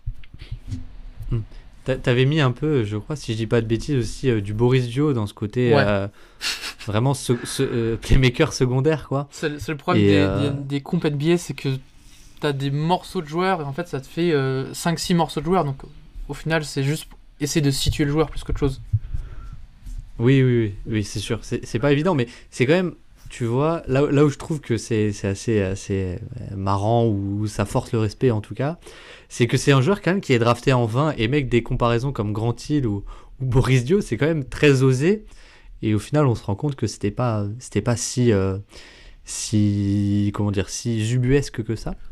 Mais c'était un cas euh, difficile à juger, je pense. Moi, du coup, bah, je, je, je, je n'avais, j'avais pas d'avis. C'est un peu comme Jace Wiseman. Quand je vois pas, euh, j'avais préféré rien, rien trop dire, euh, on va dire ça comme ça. J'avais pas regardé de match de lycée ou de choses comme ça. Mais euh, est-ce que les autres, vous aviez les red flags que avaient les scouts au moment de sa draft? Ou est-ce que vous étiez plutôt, plutôt team, team Jasper? Bah, je commence, hein. Euh, moi, bah, évidemment qu'il y avait les red flags. De toute façon, c'est des choses que tu peux pas enlever, tu vois. Le mec, il s'est embrouillé avec son coach et tout. Ça, c'était toujours pareil. Les histoires d'embrouille de coach en NCS, ça compte. Ça compte et t'es obligé de le prendre en compte. Maintenant, je suis totalement d'accord avec le fait que, euh, honnêtement, c'est pas étonnant de le voir réussir comme ça parce qu'il a vraiment ce côté, euh, ce côté, euh, ouais, ce côté création, ce côté, ce côté vision. euh, il avait vraiment, il a vraiment tout ce qu'il faut, un peu, entre guillemets, il avait tout ce qu'il faut du basketteur moderne euh, dont une équipe a besoin, en fait. Donc, euh, moi, je suis totalement d'accord avec le fait que Jalen Johnson euh, soit une, belle réussite. Et, j'étais assez, j'étais assez, j'étais très partant sur le profil. je crois que je l'avais mis aux Spurs et tout, quand ils étaient en reconstruction, et ça m'avait bien fait triper. C'est vrai que c'est vrai que aux Spurs, bon, c'est pas du tout la même timeline, mais si je devais choisir un 4 idéal pour Wemby, peut-être que je prendrais Jalen Johnson. Mais c'est un autre débat. Tito, est-ce que avant qu'on passe à, au tien, euh, tu partages aussi cet avis de bah, finalement c'est c'est quand on y repense a posteriori, c'est pas si surprenant de ça de voir de voir Jalen Johnson euh, performer. Ouais, c'est ça, pas si surprenant. Euh, ça reste un, ailier qui peut créer du jeu. Donc, comme je disais tout à l'heure, moi, c'est des, des, profils que j'aime bien. Après, c'est vrai qu'il y avait, euh, bah, comme tu me l'as dit, comme tu l'as dit, il y avait ce, ce problème du, peu de matchs joués. Et donc, bah, quand il y a peu d'échantillons, euh, moi, je, me méfie toujours et j'évite d'être trop excessif dans les projections, que ce soit négative ou, positive. moi, dans la comparaison, vu qu'on était, vu que Jasper se lançait dans le jeu des comparaisons, moi, je le voyais beaucoup comme un oh, j'ai perdu son nom, à Minnesota. Euh, Kyle Anderson. Je voyais beaucoup euh, dans un profil de Kyle Anderson. mais après, encore une fois, ça fait que 2-3 ans qu'il est dans, la ligue, 2 ans et demi. donc je pense que c'est un. En plus, il est arrivé à 18 ans, donc c'est un prospect. Enfin, c'était un, joueur vraiment loin d'être fini. Donc je pense qu'il a un plafond un peu supérieur à Kyle Anderson, à ce qu'on voit de Kyle Anderson. Je pense que le, ce qu'on voit de Kyle Anderson, c'est le, le niveau plancher en fait de, de Johnson. Et, vu que je pense que c'est un joueur qui n'est pas encore fini, euh, j'attends, j'attends de voir, mais ça peut se développer. Là, il va commencer à avoir des, des vraies cartouches pour se développer, donc ça va être intéressant de voir comment il se développe. Ouais, mais ça, ouais, je pense, je pense qu'à terme, il pourrait être un prospect plus fort, un joueur plus fort que ce que j'attendais quand même. Ouais, parce qu'en fait, il y a quand même le shoot qui est en train de se développer et qui monte de, sérieux signaux euh, cette saison, quoi. Et qui, encore une fois, ouvre, ouvre pas mal de portes.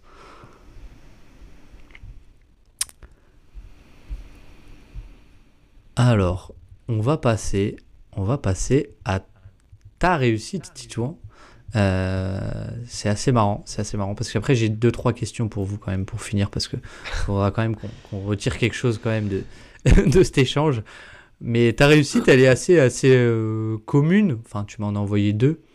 Euh, il y a Desmond Bain, euh, draft 2020, qui est, que tu, on disait un peu en off, mais on va dire une réussite un peu commune où personne ne comprenait vraiment comment il a fait pour tomber aussi bas. Et il y en a un qui est assez, assez un peu intrigant, c'est Sam Hauser, parce que là, pour le coup, c'est vraiment un joueur un peu out of nowhere, quoi. On est sur du choix de hipster. c'est ça. Et alors du coup, je vais partir sur le choix de hipster. Bah déjà, comme je l'ai fait pour Tyrese Haliburton, ça fera un peu plus de clics, je pense, pour toi. Euh, non, mais en plus, euh, Desmond Bain, peut-être qu'on en parlera, mais comme tu l'as dit, euh, tout le monde était assez unanime pour dire que c'était un gars qui avait sa place en fin de loterie, en fait, enfin top 20 minimum, voire top 15. et donc c'était assez incroyable qu'il tombe aussi bas. drafté d'ailleurs pour la petite histoire par les Celtics, puis échangé contre Enes Kanter un pic. Voilà, donc euh, ça, l'histoire retiendra que Desmond Bain euh, a été drafté par les Celtics. Euh, mais du coup, j'ai choisi Sam Hauser, non pas parce que je suis fan des Celtics, même si je pense que ça a forcément joué un rôle, mais parce que, en fait, c'est un, c'est un gars que j'ai. En fait, je suis tombé sur lui, il jouait à Virginia. Enfin, il a, commencé à Marquette et après, il a, il a fini à Virginia en NCA. Et en fait, à la base, je regardais Virginia pas du tout pour le voir lui, mais pour voir Trey Murphy, qui est, euh, qui est d'ailleurs fait partie des, autres joueurs que je classe dans mes réussites, parce que moi j'étais très très haut sur Trey Murphy. Euh, et, euh, et au final, en fait, en regardant Trey Murphy jouer, je me dis, bon, Trey Murphy, ok, c'est une gâchette et tout, il défend bien, tout ça. Et là, je me dis, mais attends, mais c'est qui ce blond là qui, qui shoot de n'importe où et ça rentre mais tout le temps. C'est, fou. J'ai l'impression, tous les matchs que je regardais, j'ai l'impression que Sam il loupait zéro tir. Et en fait, euh, d'ailleurs pour la petite anecdote assez, assez sympa, dans sa dernière saison à Virginia, il est à un lancer franc sur toute sa saison. Il est à un lancer franc loupé de finir la saison en 50, 40, 90. Il finit à 50% au shoot, euh, il finit à 42% à 3 points et à 89,6% au lancer franc. Donc voilà, ça c'est pour la petite stat marrante. Euh, et d'ailleurs, il me semble que la même saison, Trey Murphy finit lui en 50, 40, 90. mais du coup, Sam euh, pourquoi moi j'y croyais? Je savais qu'il allait pas être drafté au premier tour.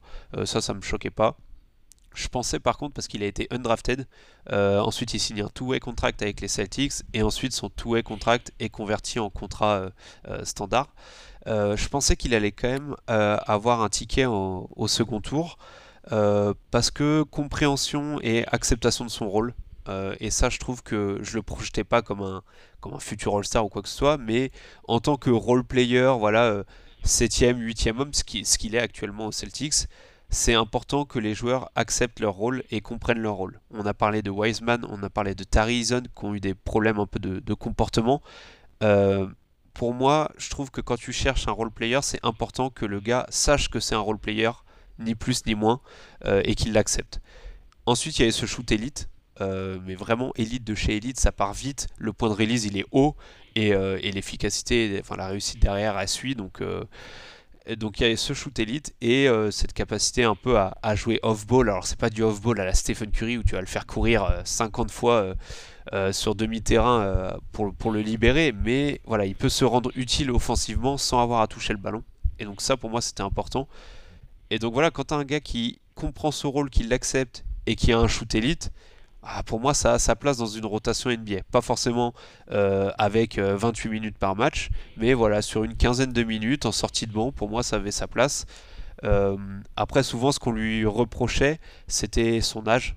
Déjà, un, c'est un senior, c'est même un, super senior parce qu'il avait redshirt quand il a transféré à, Virginia, qui avait 24 ans quand, quand, il est arrivé en NBA. donc déjà 24 ans et surtout des qualités athlétiques qui sont assez euh, voilà qui, sont très moyennes et qui fait qu'on avait un peu du mal à le projeter dans sa en termes de capacité à tenir défensivement.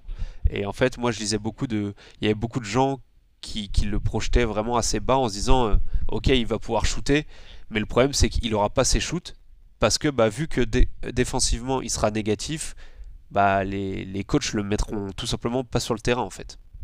Donc euh, donc voilà, et vu que moi je le trouvais euh, pas. Alors, sur la défense en 1 contre 1, il n'est pas exceptionnel. Euh, quoique j'ai été très surpris d'ailleurs, euh, il est capable de. de... Il m'a beaucoup surpris là-dessus, je pensais plus négatif que ça. mais même off-ball. Il, continue de me surprendre, hein, perso. Hein. Ouais, ouais, non, mais. Chaque match des Celtics, c'est fou. J'ai en tête des, des, séquences où il est ciblé par Arden dans les playoffs face aux Sixers l'année dernière, enfin les derniers playoffs, et où en fait il est pas ridicule. Hein. Alors oui, Arden parfois passe parce que bah, ça reste Arden et que ça reste que sa Bowser. Mais euh, ouais, défensivement, il m'a un peu surpris. Je le pensais euh, un peu moins fort que ça. Euh, enfin, on va dire plus mauvais. Et, et, dans la défense of bull, il est pas négatif. Donc en fait, moi, je, je me disais, défensif, faut juste qu'il ait les cartouches en fait. Faut qu'on lui donne les opportunités. Si on lui donne les opportunités, il mettra ses shoots et le coach verra que bah du coup ce qu'il apporte offensivement compense ce qui parfois peut être ses limites défensives. Et, euh, et voilà donc c'est pour ça que j'y croyais. Et au final bah comme tu l'as dit il nous surprend défensivement donc euh, ouais. Et c'est plutôt ce qui s'est passé parce qu'il commence à avoir de plus en plus de de tickets shoot et de plus en plus de rôles dans, dans cette rotation parce que la défense tient. Et, euh, et, là on est quand même cette saison à 23 minutes de moyenne par match. C'est et 43% à 3 points sur 6 tirs par match. Donc euh, voilà, c'est ça. C'est si la défense tient et qu'on lui donne les shoots, et eh ben il va il va performer. C'est euh, ouais, ça c'est du choix. Euh... À l'heure où, on, on enregistre, je sais pas si c'est le bon timing parce qu'il sort d'un match euh, contre les Warriors où il fait un 0 sur 6 à 3 points. mais, ouais, ouais. mais par contre, je pense que même pour parler du profil de manière générale, je pense que ce genre de profil de shooter un peu unidimensionnels entre guillemets euh, euh, et qui sont pas des monstres défensifs. Je pense à, notamment à, Duncan Robinson, même si Duncan Robinson a d'autres qualités, notamment euh, le mouvement sans loin du ballon qui est, qui est, élite. Je pense que c'est un des meilleurs en NBA pour faire ça, pour se démarquer loin du ballon. et Sam, Sam, Hauser en est encore loin en fait de, de cette qualité-là. Mais ce genre de profil, tout ce qu'il leur faut, c'est la confiance évidemment, mais il leur faut l'opportunité. Et je pense qu'il y a beaucoup de joueurs qui ont ce profil-là, et vu qu'on leur donne pas l'opportunité, euh, en fait, ils explosent jamais. Et je pense notamment. Ça me fait penser à quelqu'un là. Ça me fait penser à quelqu'un. Hein. Ah, tu penses à qui? Parce que. à quelqu'un. Je pense qu'on pense tous au même, mais euh, Isaiah Joe. Alors oui, par exemple. Alors moi, j'avais pas lui en tête, mais oui, il y a lui, par exemple, dans ce profil-là. Euh, moi, je pense à un certain Sam Merrill aux Cavs. Euh, pareil, c'est- des genres de joueurs en fait qui défensivement, tu peux avoir tendance à te dire ils vont pas être assez bons, euh, ils vont peut-être être négatifs, ils vont me coûter des points, donc je leur donne, je me permets pas de, leur, de les tester. Et du coup, bah, vu que tu les testes pas, tu peux pas voir à quel point ils peuvent t'apporter offensivement, notamment le shoot, qui bah, en NBA est super important, d'avoir un gars qui peut shooter euh, sans ballon. Et, euh, et du coup, bah voilà, il- c'est juste cette question d'opportunité. Et Sam Hauser, il y a un monde parallèle où en fait, euh, on lui donne jamais l'opportunité. Et en fait, bah, il fait 2-3 piges en tout et contract, puis euh, il part euh, en Europe ou en G-League en fait. Oui, oui. C'est encore une fois cette question de contexte qui est euh, et, et d'opportunité qui est, Ouais. qui est archi intéressante. Et euh, j'en parlais bah, avec Constant il y a pas, a longtemps. Oui, bah, quand j'avais posé la question de pour, pour ce podcast et il parlait de Sharif Cooper qui au final n'a peut-être jamais eu cette opportunité euh, euh, et ce contexte propice à, s'exprimer non plus. Mais avant de finir, euh, j'ai un quiz parce que le quiz a, a beaucoup plu avec Greg, donc j'ai un quiz pour vous. Et j'ai une question avant, plutôt trois, trois questions rapides auxquelles vous pouvez répondre. C'est quoi pour vous le plus gros green flag, c'est-à-dire le truc que vous mettez le plus en valeur quand vous faites un scouting report, le plus gros red flag, le truc vraiment rédhibitoire, et qui est votre chouchou de la draft 2024 Celui qui veut, celui ou celle qui veut se lancer peut y aller. Jasper est parti. Voilà, voilà. Parce que là, autant les autres, ça va, mais là, le plus gros green flag, c'est marrant parce que je me suis jamais vraiment posé la question. J'ai plus moi des profils qui me plaisent en fait. Mais euh, s'il y a une qualité que, que je mets en avant, euh, je dirais peut-être le profil athlétique. Pense qu'il y a des joueurs qui peuvent se débrouiller en NBA en ayant un profil athlétique intéressant, sans forcément avoir un QI basket euh, extraordinaire. Mais euh, bah, on va dire ça double touchant parce que Wiseman c'est un peu, c'est un peu le cas.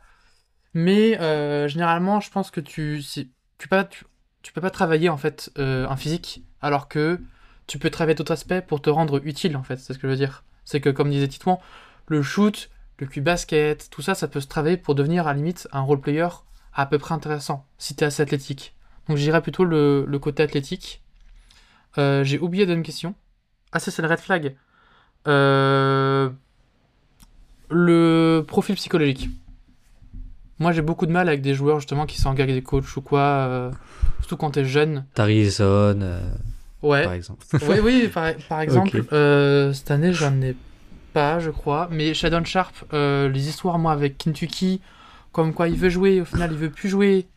Euh, après, il dit que c'est le meilleur joueur de l'histoire de Kentucky, qu'il dit qu'il est prêt, qu'il y a plein de franchises NBA qui vont le voir.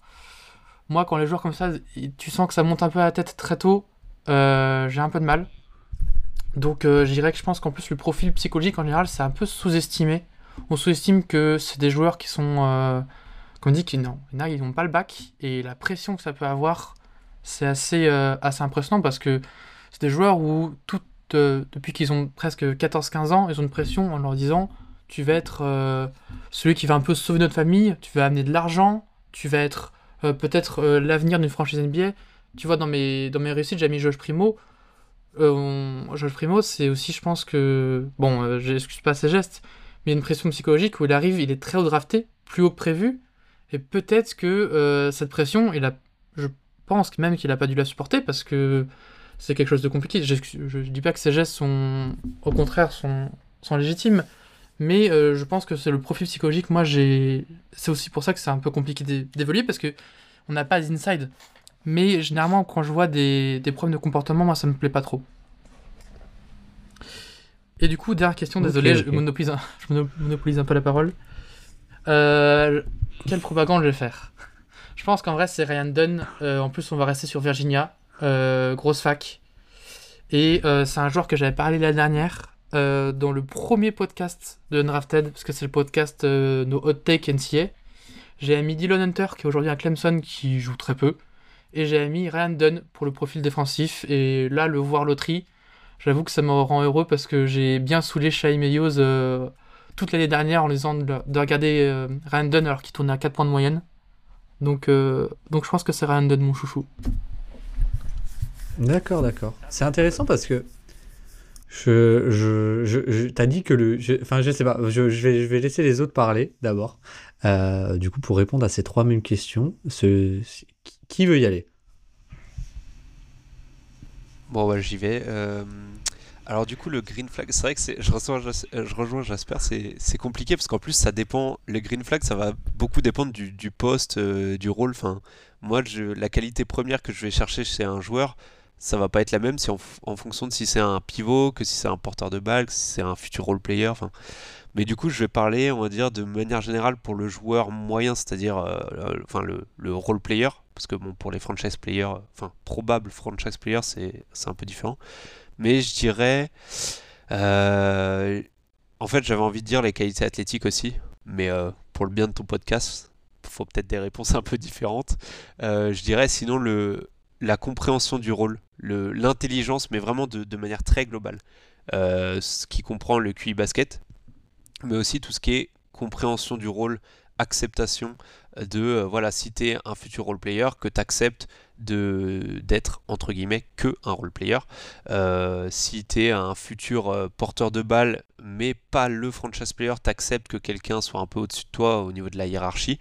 voilà, pour moi, c'est important parce qu'on voit quand même beaucoup de de situations où il y a des prospects, enfin de manière générale des joueurs en NBA qui euh, n'acceptent pas d'être euh, que le numéro 2 ou le numéro 3 ou enfin voilà combien de fois on a vu des gars euh, demander leur trade parce que c'était des lieutenants et qui veulent devenir des franchise players par exemple je pense à, bah, Kyrie ou, enfin, ou même d'autres.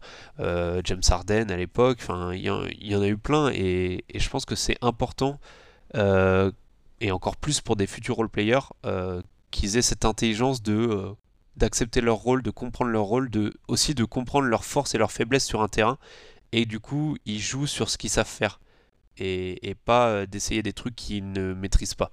Donc, donc ouais, je dirais ça pour le green flag, en plus des qualités athlétiques, parce que du coup, je rejoins Jasper sur le côté, un très bon athlète, tu peux toujours lui apprendre à jouer au basket. Alors qu'un hmm. alors qu'un joueur qui n'a pas les qualités athlétiques pour, même s'il est très fort, tu auras toujours des exceptions. On parlait de Trey Young euh, par exemple, mais c'est quand même plus dur de, faire grandir un petit bon joueur de basket euh, peu explosif que euh, de d'apprendre à, jouer. Par exemple, l'exemple que je prends souvent, c'est Derrick Jones Jr. Derrick Jones Jr. Pour moi, quand il arrive en NBA, c'est un c'est un mec qui fait du saut pour le concours de dunk. Voilà, c'est un mec qui fait du saut de haie. Ok, très bien. Euh, il fait du saut en hauteur, mais c'est pas un joueur de basket en fait, c'est juste un athlète. Et finalement, c'est devenu, euh, maintenant, c'est devenu, un, voilà, il a appris à être un très bon euh, finisseur, une très bonne menace au-dessus du cercle et, un bon défenseur. Et voilà, c'est devenu un bon role player maintenant. Donc, donc ouais, je dirais ça pour le, le green flag, pour les red flags. Euh, pour les red flags, j'aurais dû passer en premier parce que Jasper me les a tous pris. Euh, le red flag, je dirais. Ouais, là j'en ai vraiment pas d'autres. Vraiment le red flag qui me saute, euh, je dirais qui me saute en premier à la tête, c'est vraiment le comportement, mais je dirais du coup le physique. et en fait, je vais un peu aller à l'inverse de ce que Jasper disait pour le green flag, c'est-à-dire que bah, je vais dire les qualités athlétiques, tout simplement. Euh, pour moi, un, joueur. Si tu les as pas, tu les as pas. Quoi. Ouais, voilà, c'est ça. Euh, c'est un peu la facilité pour la réponse, désolé, mais, mais voilà, je dirais les qualités athlétiques. Euh, et avec ça, enfin, je dirais même le physique, de manière générale. J'entends par là les blessures. Si à 16, 17 ans, enfin, si à 17, 18 ans, quand tu es à la fac, tu as déjà les genoux qui grincent, moi ça m'embête pas mal. Surtout si tu es un pivot ou un truc comme ça. moi ça, ça m'enquiquine pas mal et il y a moyen que tu perdes quelques places dans mon board à cause de ça. Euh, Michael Porter Jr. Euh, par exemple. Par exemple, ou même euh, Edge Griffin, qui était un joueur que j'adorais. Oui. Mais juste à cause de ses 70 opérations au genou, bah, en fait, je l'avais assez bas dans mon board. Alors que sans ça, hmm. pour moi, c'était un top 3, top 5, sans débat en fait. et du coup, la troisième, c'est. Ah oui, mon. Ton petit mon chouchou. Petit chouchou. Si tu en as, hein, pas... bah, le problème, c'est que j'en ai plein. Euh, non, dans, les noms un peu clinquants que, beaucoup euh, connaissent, euh, je vais dire Jacoby Walter de, Baylor, qui est un joueur que j'adore. Il y a moyen qui soit projeté trop par rapport à ce qu'il va vraiment devenir. Mais je pense que ce sera un excellent euh, lieutenant ou option numéro 3, vous appelez ça comme vous voulez. Euh, à côté d'un bon franchise player, mais on parlait, voilà, je parlais de joueurs qui comprennent leur rôle. Euh, c'est un gars en plus Baylor qui est une super fac très organisée. Tu fais pas n'importe quoi quand tu es à Baylor. Et je pense que c'est très bon pour son développement. C'est un joueur intelligent et qui est vraiment dans le. Il est capable de jouer sans ballon, de pas porter la balle sur plusieurs attaques, de, vraiment d'être utilisé comme un, un, éboueur, si je peux me permettre euh, l'expression, où vraiment il va faire le sale boulot en défense et le sale boulot en attaque pendant plusieurs séquences consécutives. Euh, sans, sans rechigner quoi que ce soit et, ouais moi j'aime beaucoup ces, ces gars là qui sont capables d'accepter leur rôle mais à côté de ça quand on a quelques séquences où il porte la balle où il initie un peu de l'attaque euh, c'est pas parfait, sinon il serait euh, annoncé dans le top 3 euh, de, tous les boards. C'est pas parfait, mais voilà, ça reste quand même intéressant. Il y a quand même des flashs très pertinents, il est quand même assez jeune, donc, donc ouais. Moi je dirais Jacoby Walter de, Baylor pour ceux qui veulent aller voir. Joueur très très polyvalent, très très complet et, intelligent, donc ça coche beaucoup de cases pour moi. Et, et, en plus, un truc que t'as pas dit et qui est pour moi primordial, c'est qu'il a quand même un blaze super stylé quoi. En plus, Jacoby, c'est vrai que c'est assez stylé.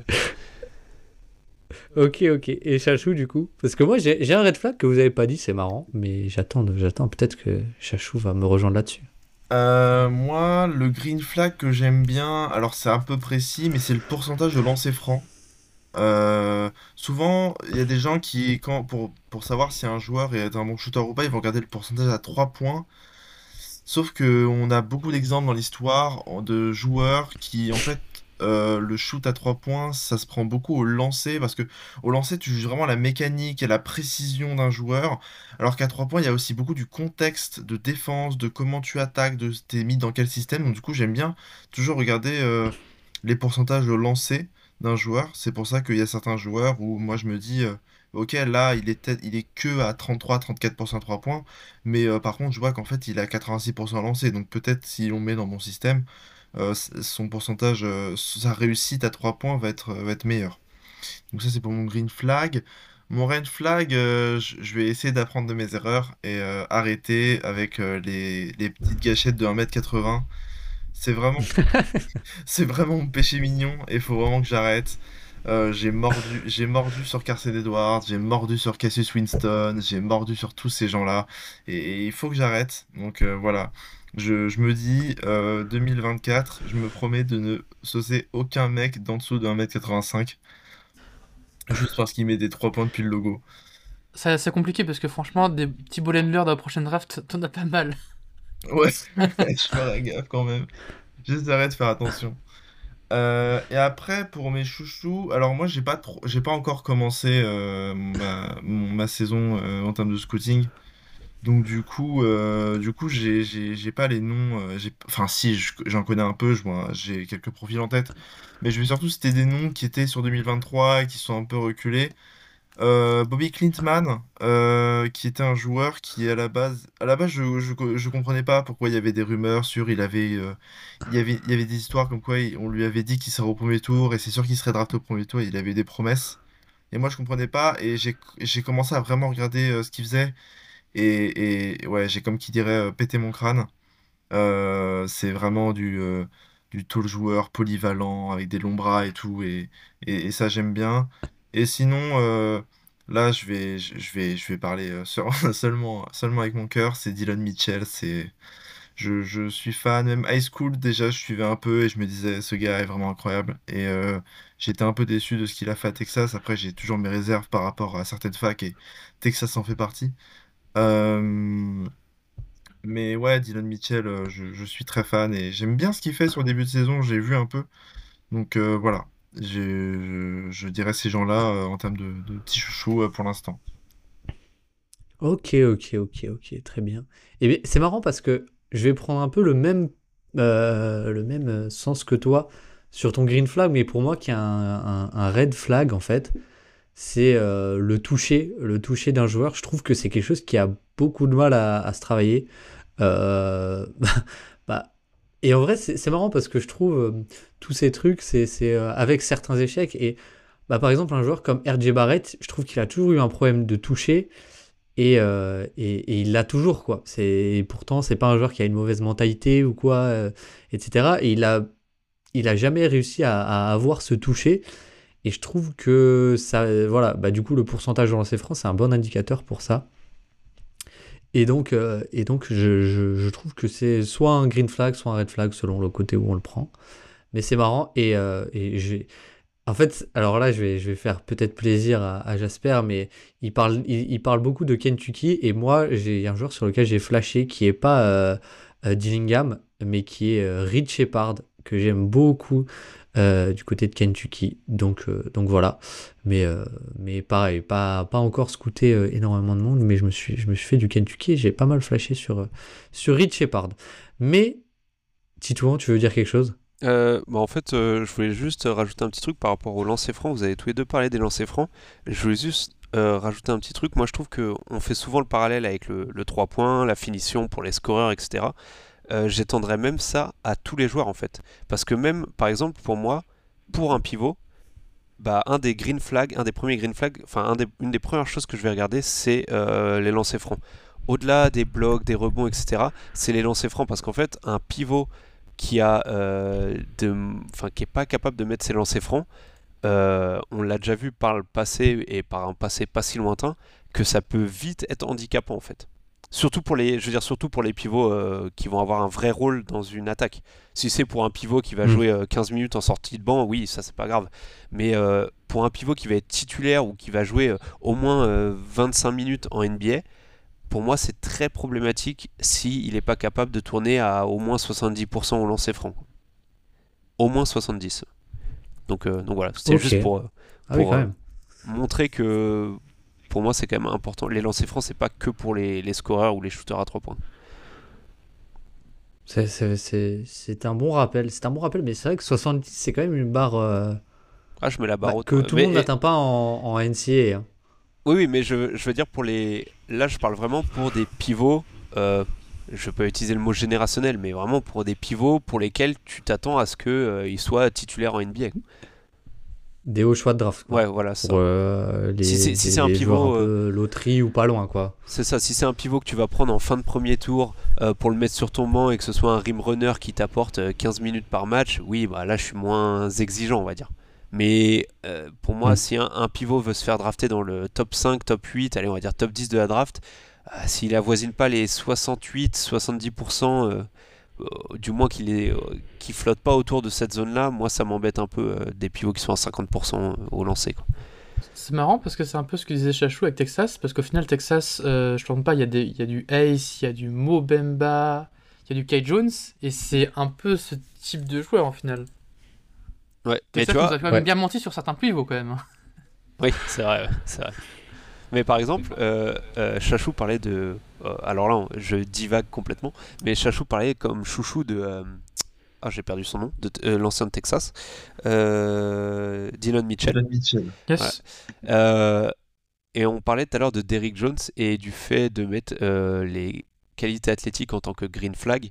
Bah, typiquement, Dylan Mitchell, euh, pour moi, c'est euh, l'exemple parfait de. Enfin, encore un exemple de joueur qui est pour l'instant un très bon athlète, mais pas encore un bon basketteur en fait. Et si tu arrives à l'apprendre à devenir un bon basketteur, tu peux en tirer quelque chose. Mais à l'heure actuelle, pour l'instant, c'est juste un très bon athlète en fait. Enfin, je Ouais, c'est le côté, c'est- ouais, c'est le côté euh, mec, euh, s'il arrive à Miami, il a gagné, s'il arrive à Charlotte, il a perdu, quoi. c'est ça. c'est ça. C'est résumé euh, grossièrement, mais c'est pas forcément faux non plus. Et Kai Jones, parce Mais qu'on parlait de Texas, on parlait de Texas, Kai Jones était un peu dans ce moule-là, je trouve Ah. aussi.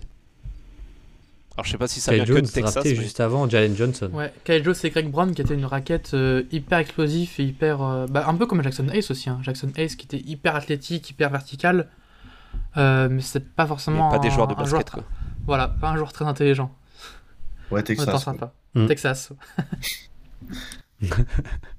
Eh bien, eh bien, je vous propose, je vous propose un quiz pour finir.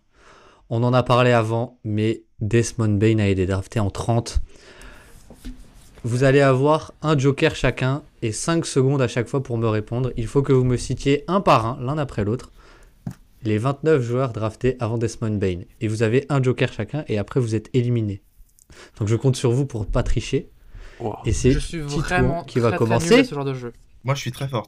Titouan Ah. qui va commencer Alors, parce euh, que c'est le rookie. faut que ce donc, soit dans euh, l'ordre ou faut que ce soit dans l'ordre ou peu importe, non Non, non, non, c'est juste drafté avant Desmond Bain. Ah, c'est Bah, pas dans l'ordre J'en ai un et je suis sûr à 1000% parce que euh, j'en veux encore à Danny Henge pour ça, c'est Peyton Pritchard.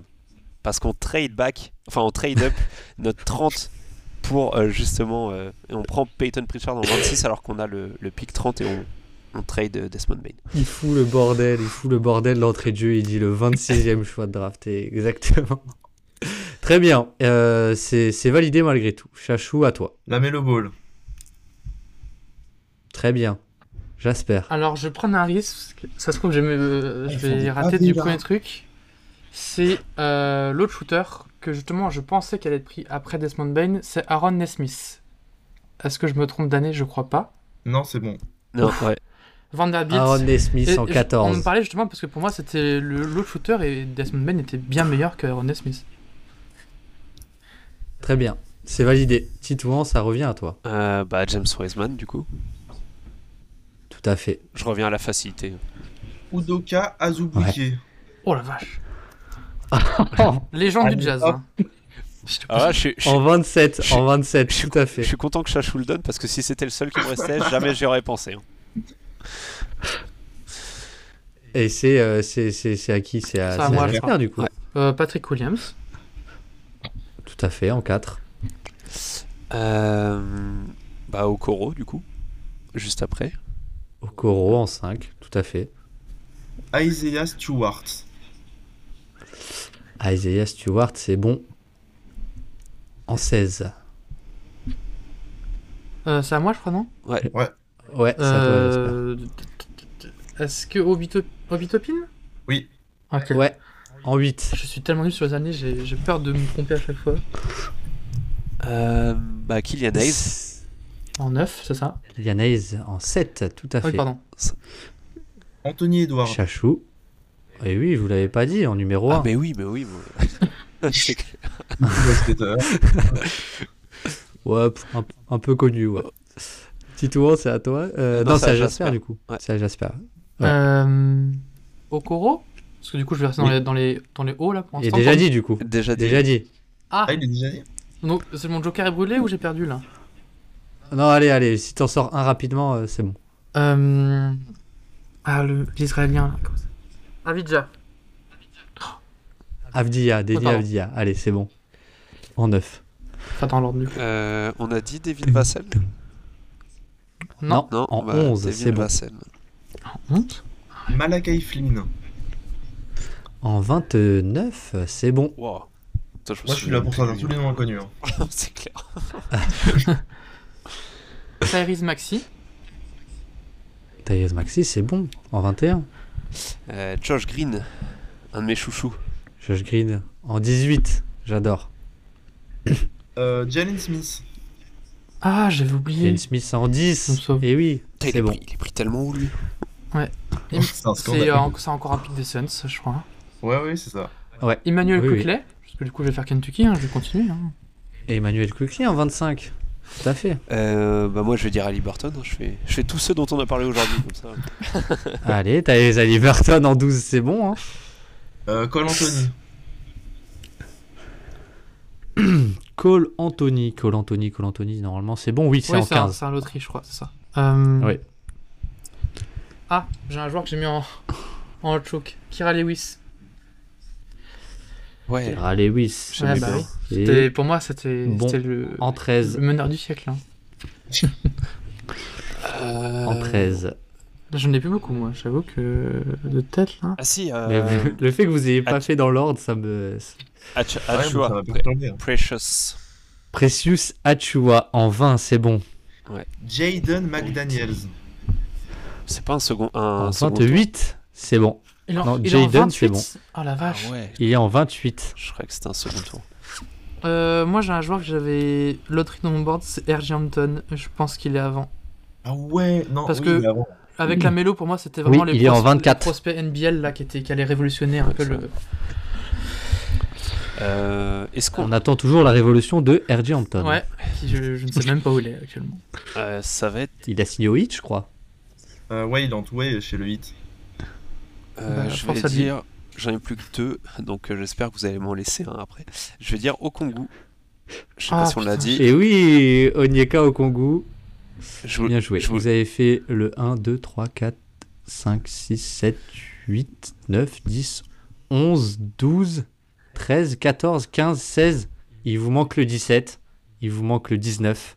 Et après, vous en manque Mais C'est encore les un ou pics horribles, ça, c'est parce que c'est des pics de des loteries pics pour Euh, chuter ou quoi, donc c'est vraiment les pires. On a dit Sadik Bey ou pas? Ah putain, c'était mon Non, c'est le pic 19, Oh. Sadiq B de Villanova. je crois que j'en ai plus. c'était mon dernier.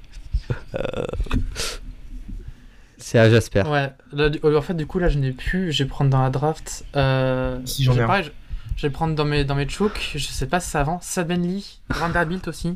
Même équipe que Nesmith, mais je suis. Sabenli, c'est après. Saben... J'ai aucune- Sabenli, là, c'est juste des mecs dans C'est après, c'est en 38. C'est en 38. Aïe aïe Il aïe. n'a De plus de joker. Ouais. toute façon, j'avais plus de nom, donc euh, sinon, c'était toute la draft après, euh, second tour de merde. Mais il Ah, m'en reste j'en ai- un, je crois. Euh, En fait, j'en ai un, mais je crois qu'on l'a déjà dit. On a dit Obi Topin Oui, on l'a Ouais. dit. Ouais. Ah putain. Euh... Ouais, non, j'en j'en ai plus là. J'en ai plus. Il, il en reste combien Parce que je n'ai plus du tout mon non Faut dire un nom. Il en reste 1, Euh, 2, 3. Alors, un que Il en j'aimais reste bien. 3. Punaise, vous avez été fort. hein. Moi, Un que j'aimais un. bien, mais euh, je... il me semble que c'est le 31, c'est le 31e pick, donc je suis sûr qu'il est pris après. Euh, c'est Tyrell Terry, mais, euh, mais je suis Ouais, sûr qu'il est pris 31. après. Effectivement.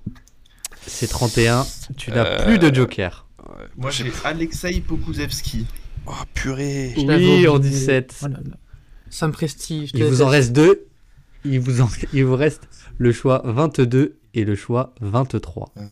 Et c'est à Le 22 le Jasper. 23 Ouais, et c'est à Jasper. Et moi, du coup, j'ai perdu, non? Parce que j'ai cramé mon. T'avais un joker, t'as brûlé ton Ah. joker. Bah, en vrai. euh, Non, j'ai enfin, non, j'ai Tillman, mais pareil, Tillman, pour moi, c'est second tour en fait.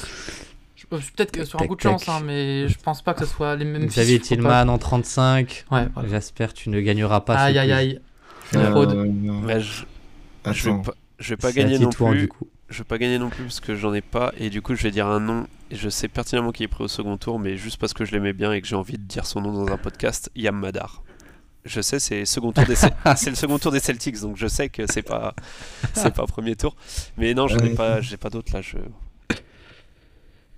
Et bah, du coup, c'est c'est perdu aussi. Et c'est gagné pour Chachou. Est-ce que tu Ouais. peux asseoir ta domination? Bah, j'étais en train de chercher là les noms. Euh, je, fais les- je fais par équipe en fait. Euh... C'est J'avoue quel- que moi, j'ai. c'est quel Non. pic qui reste?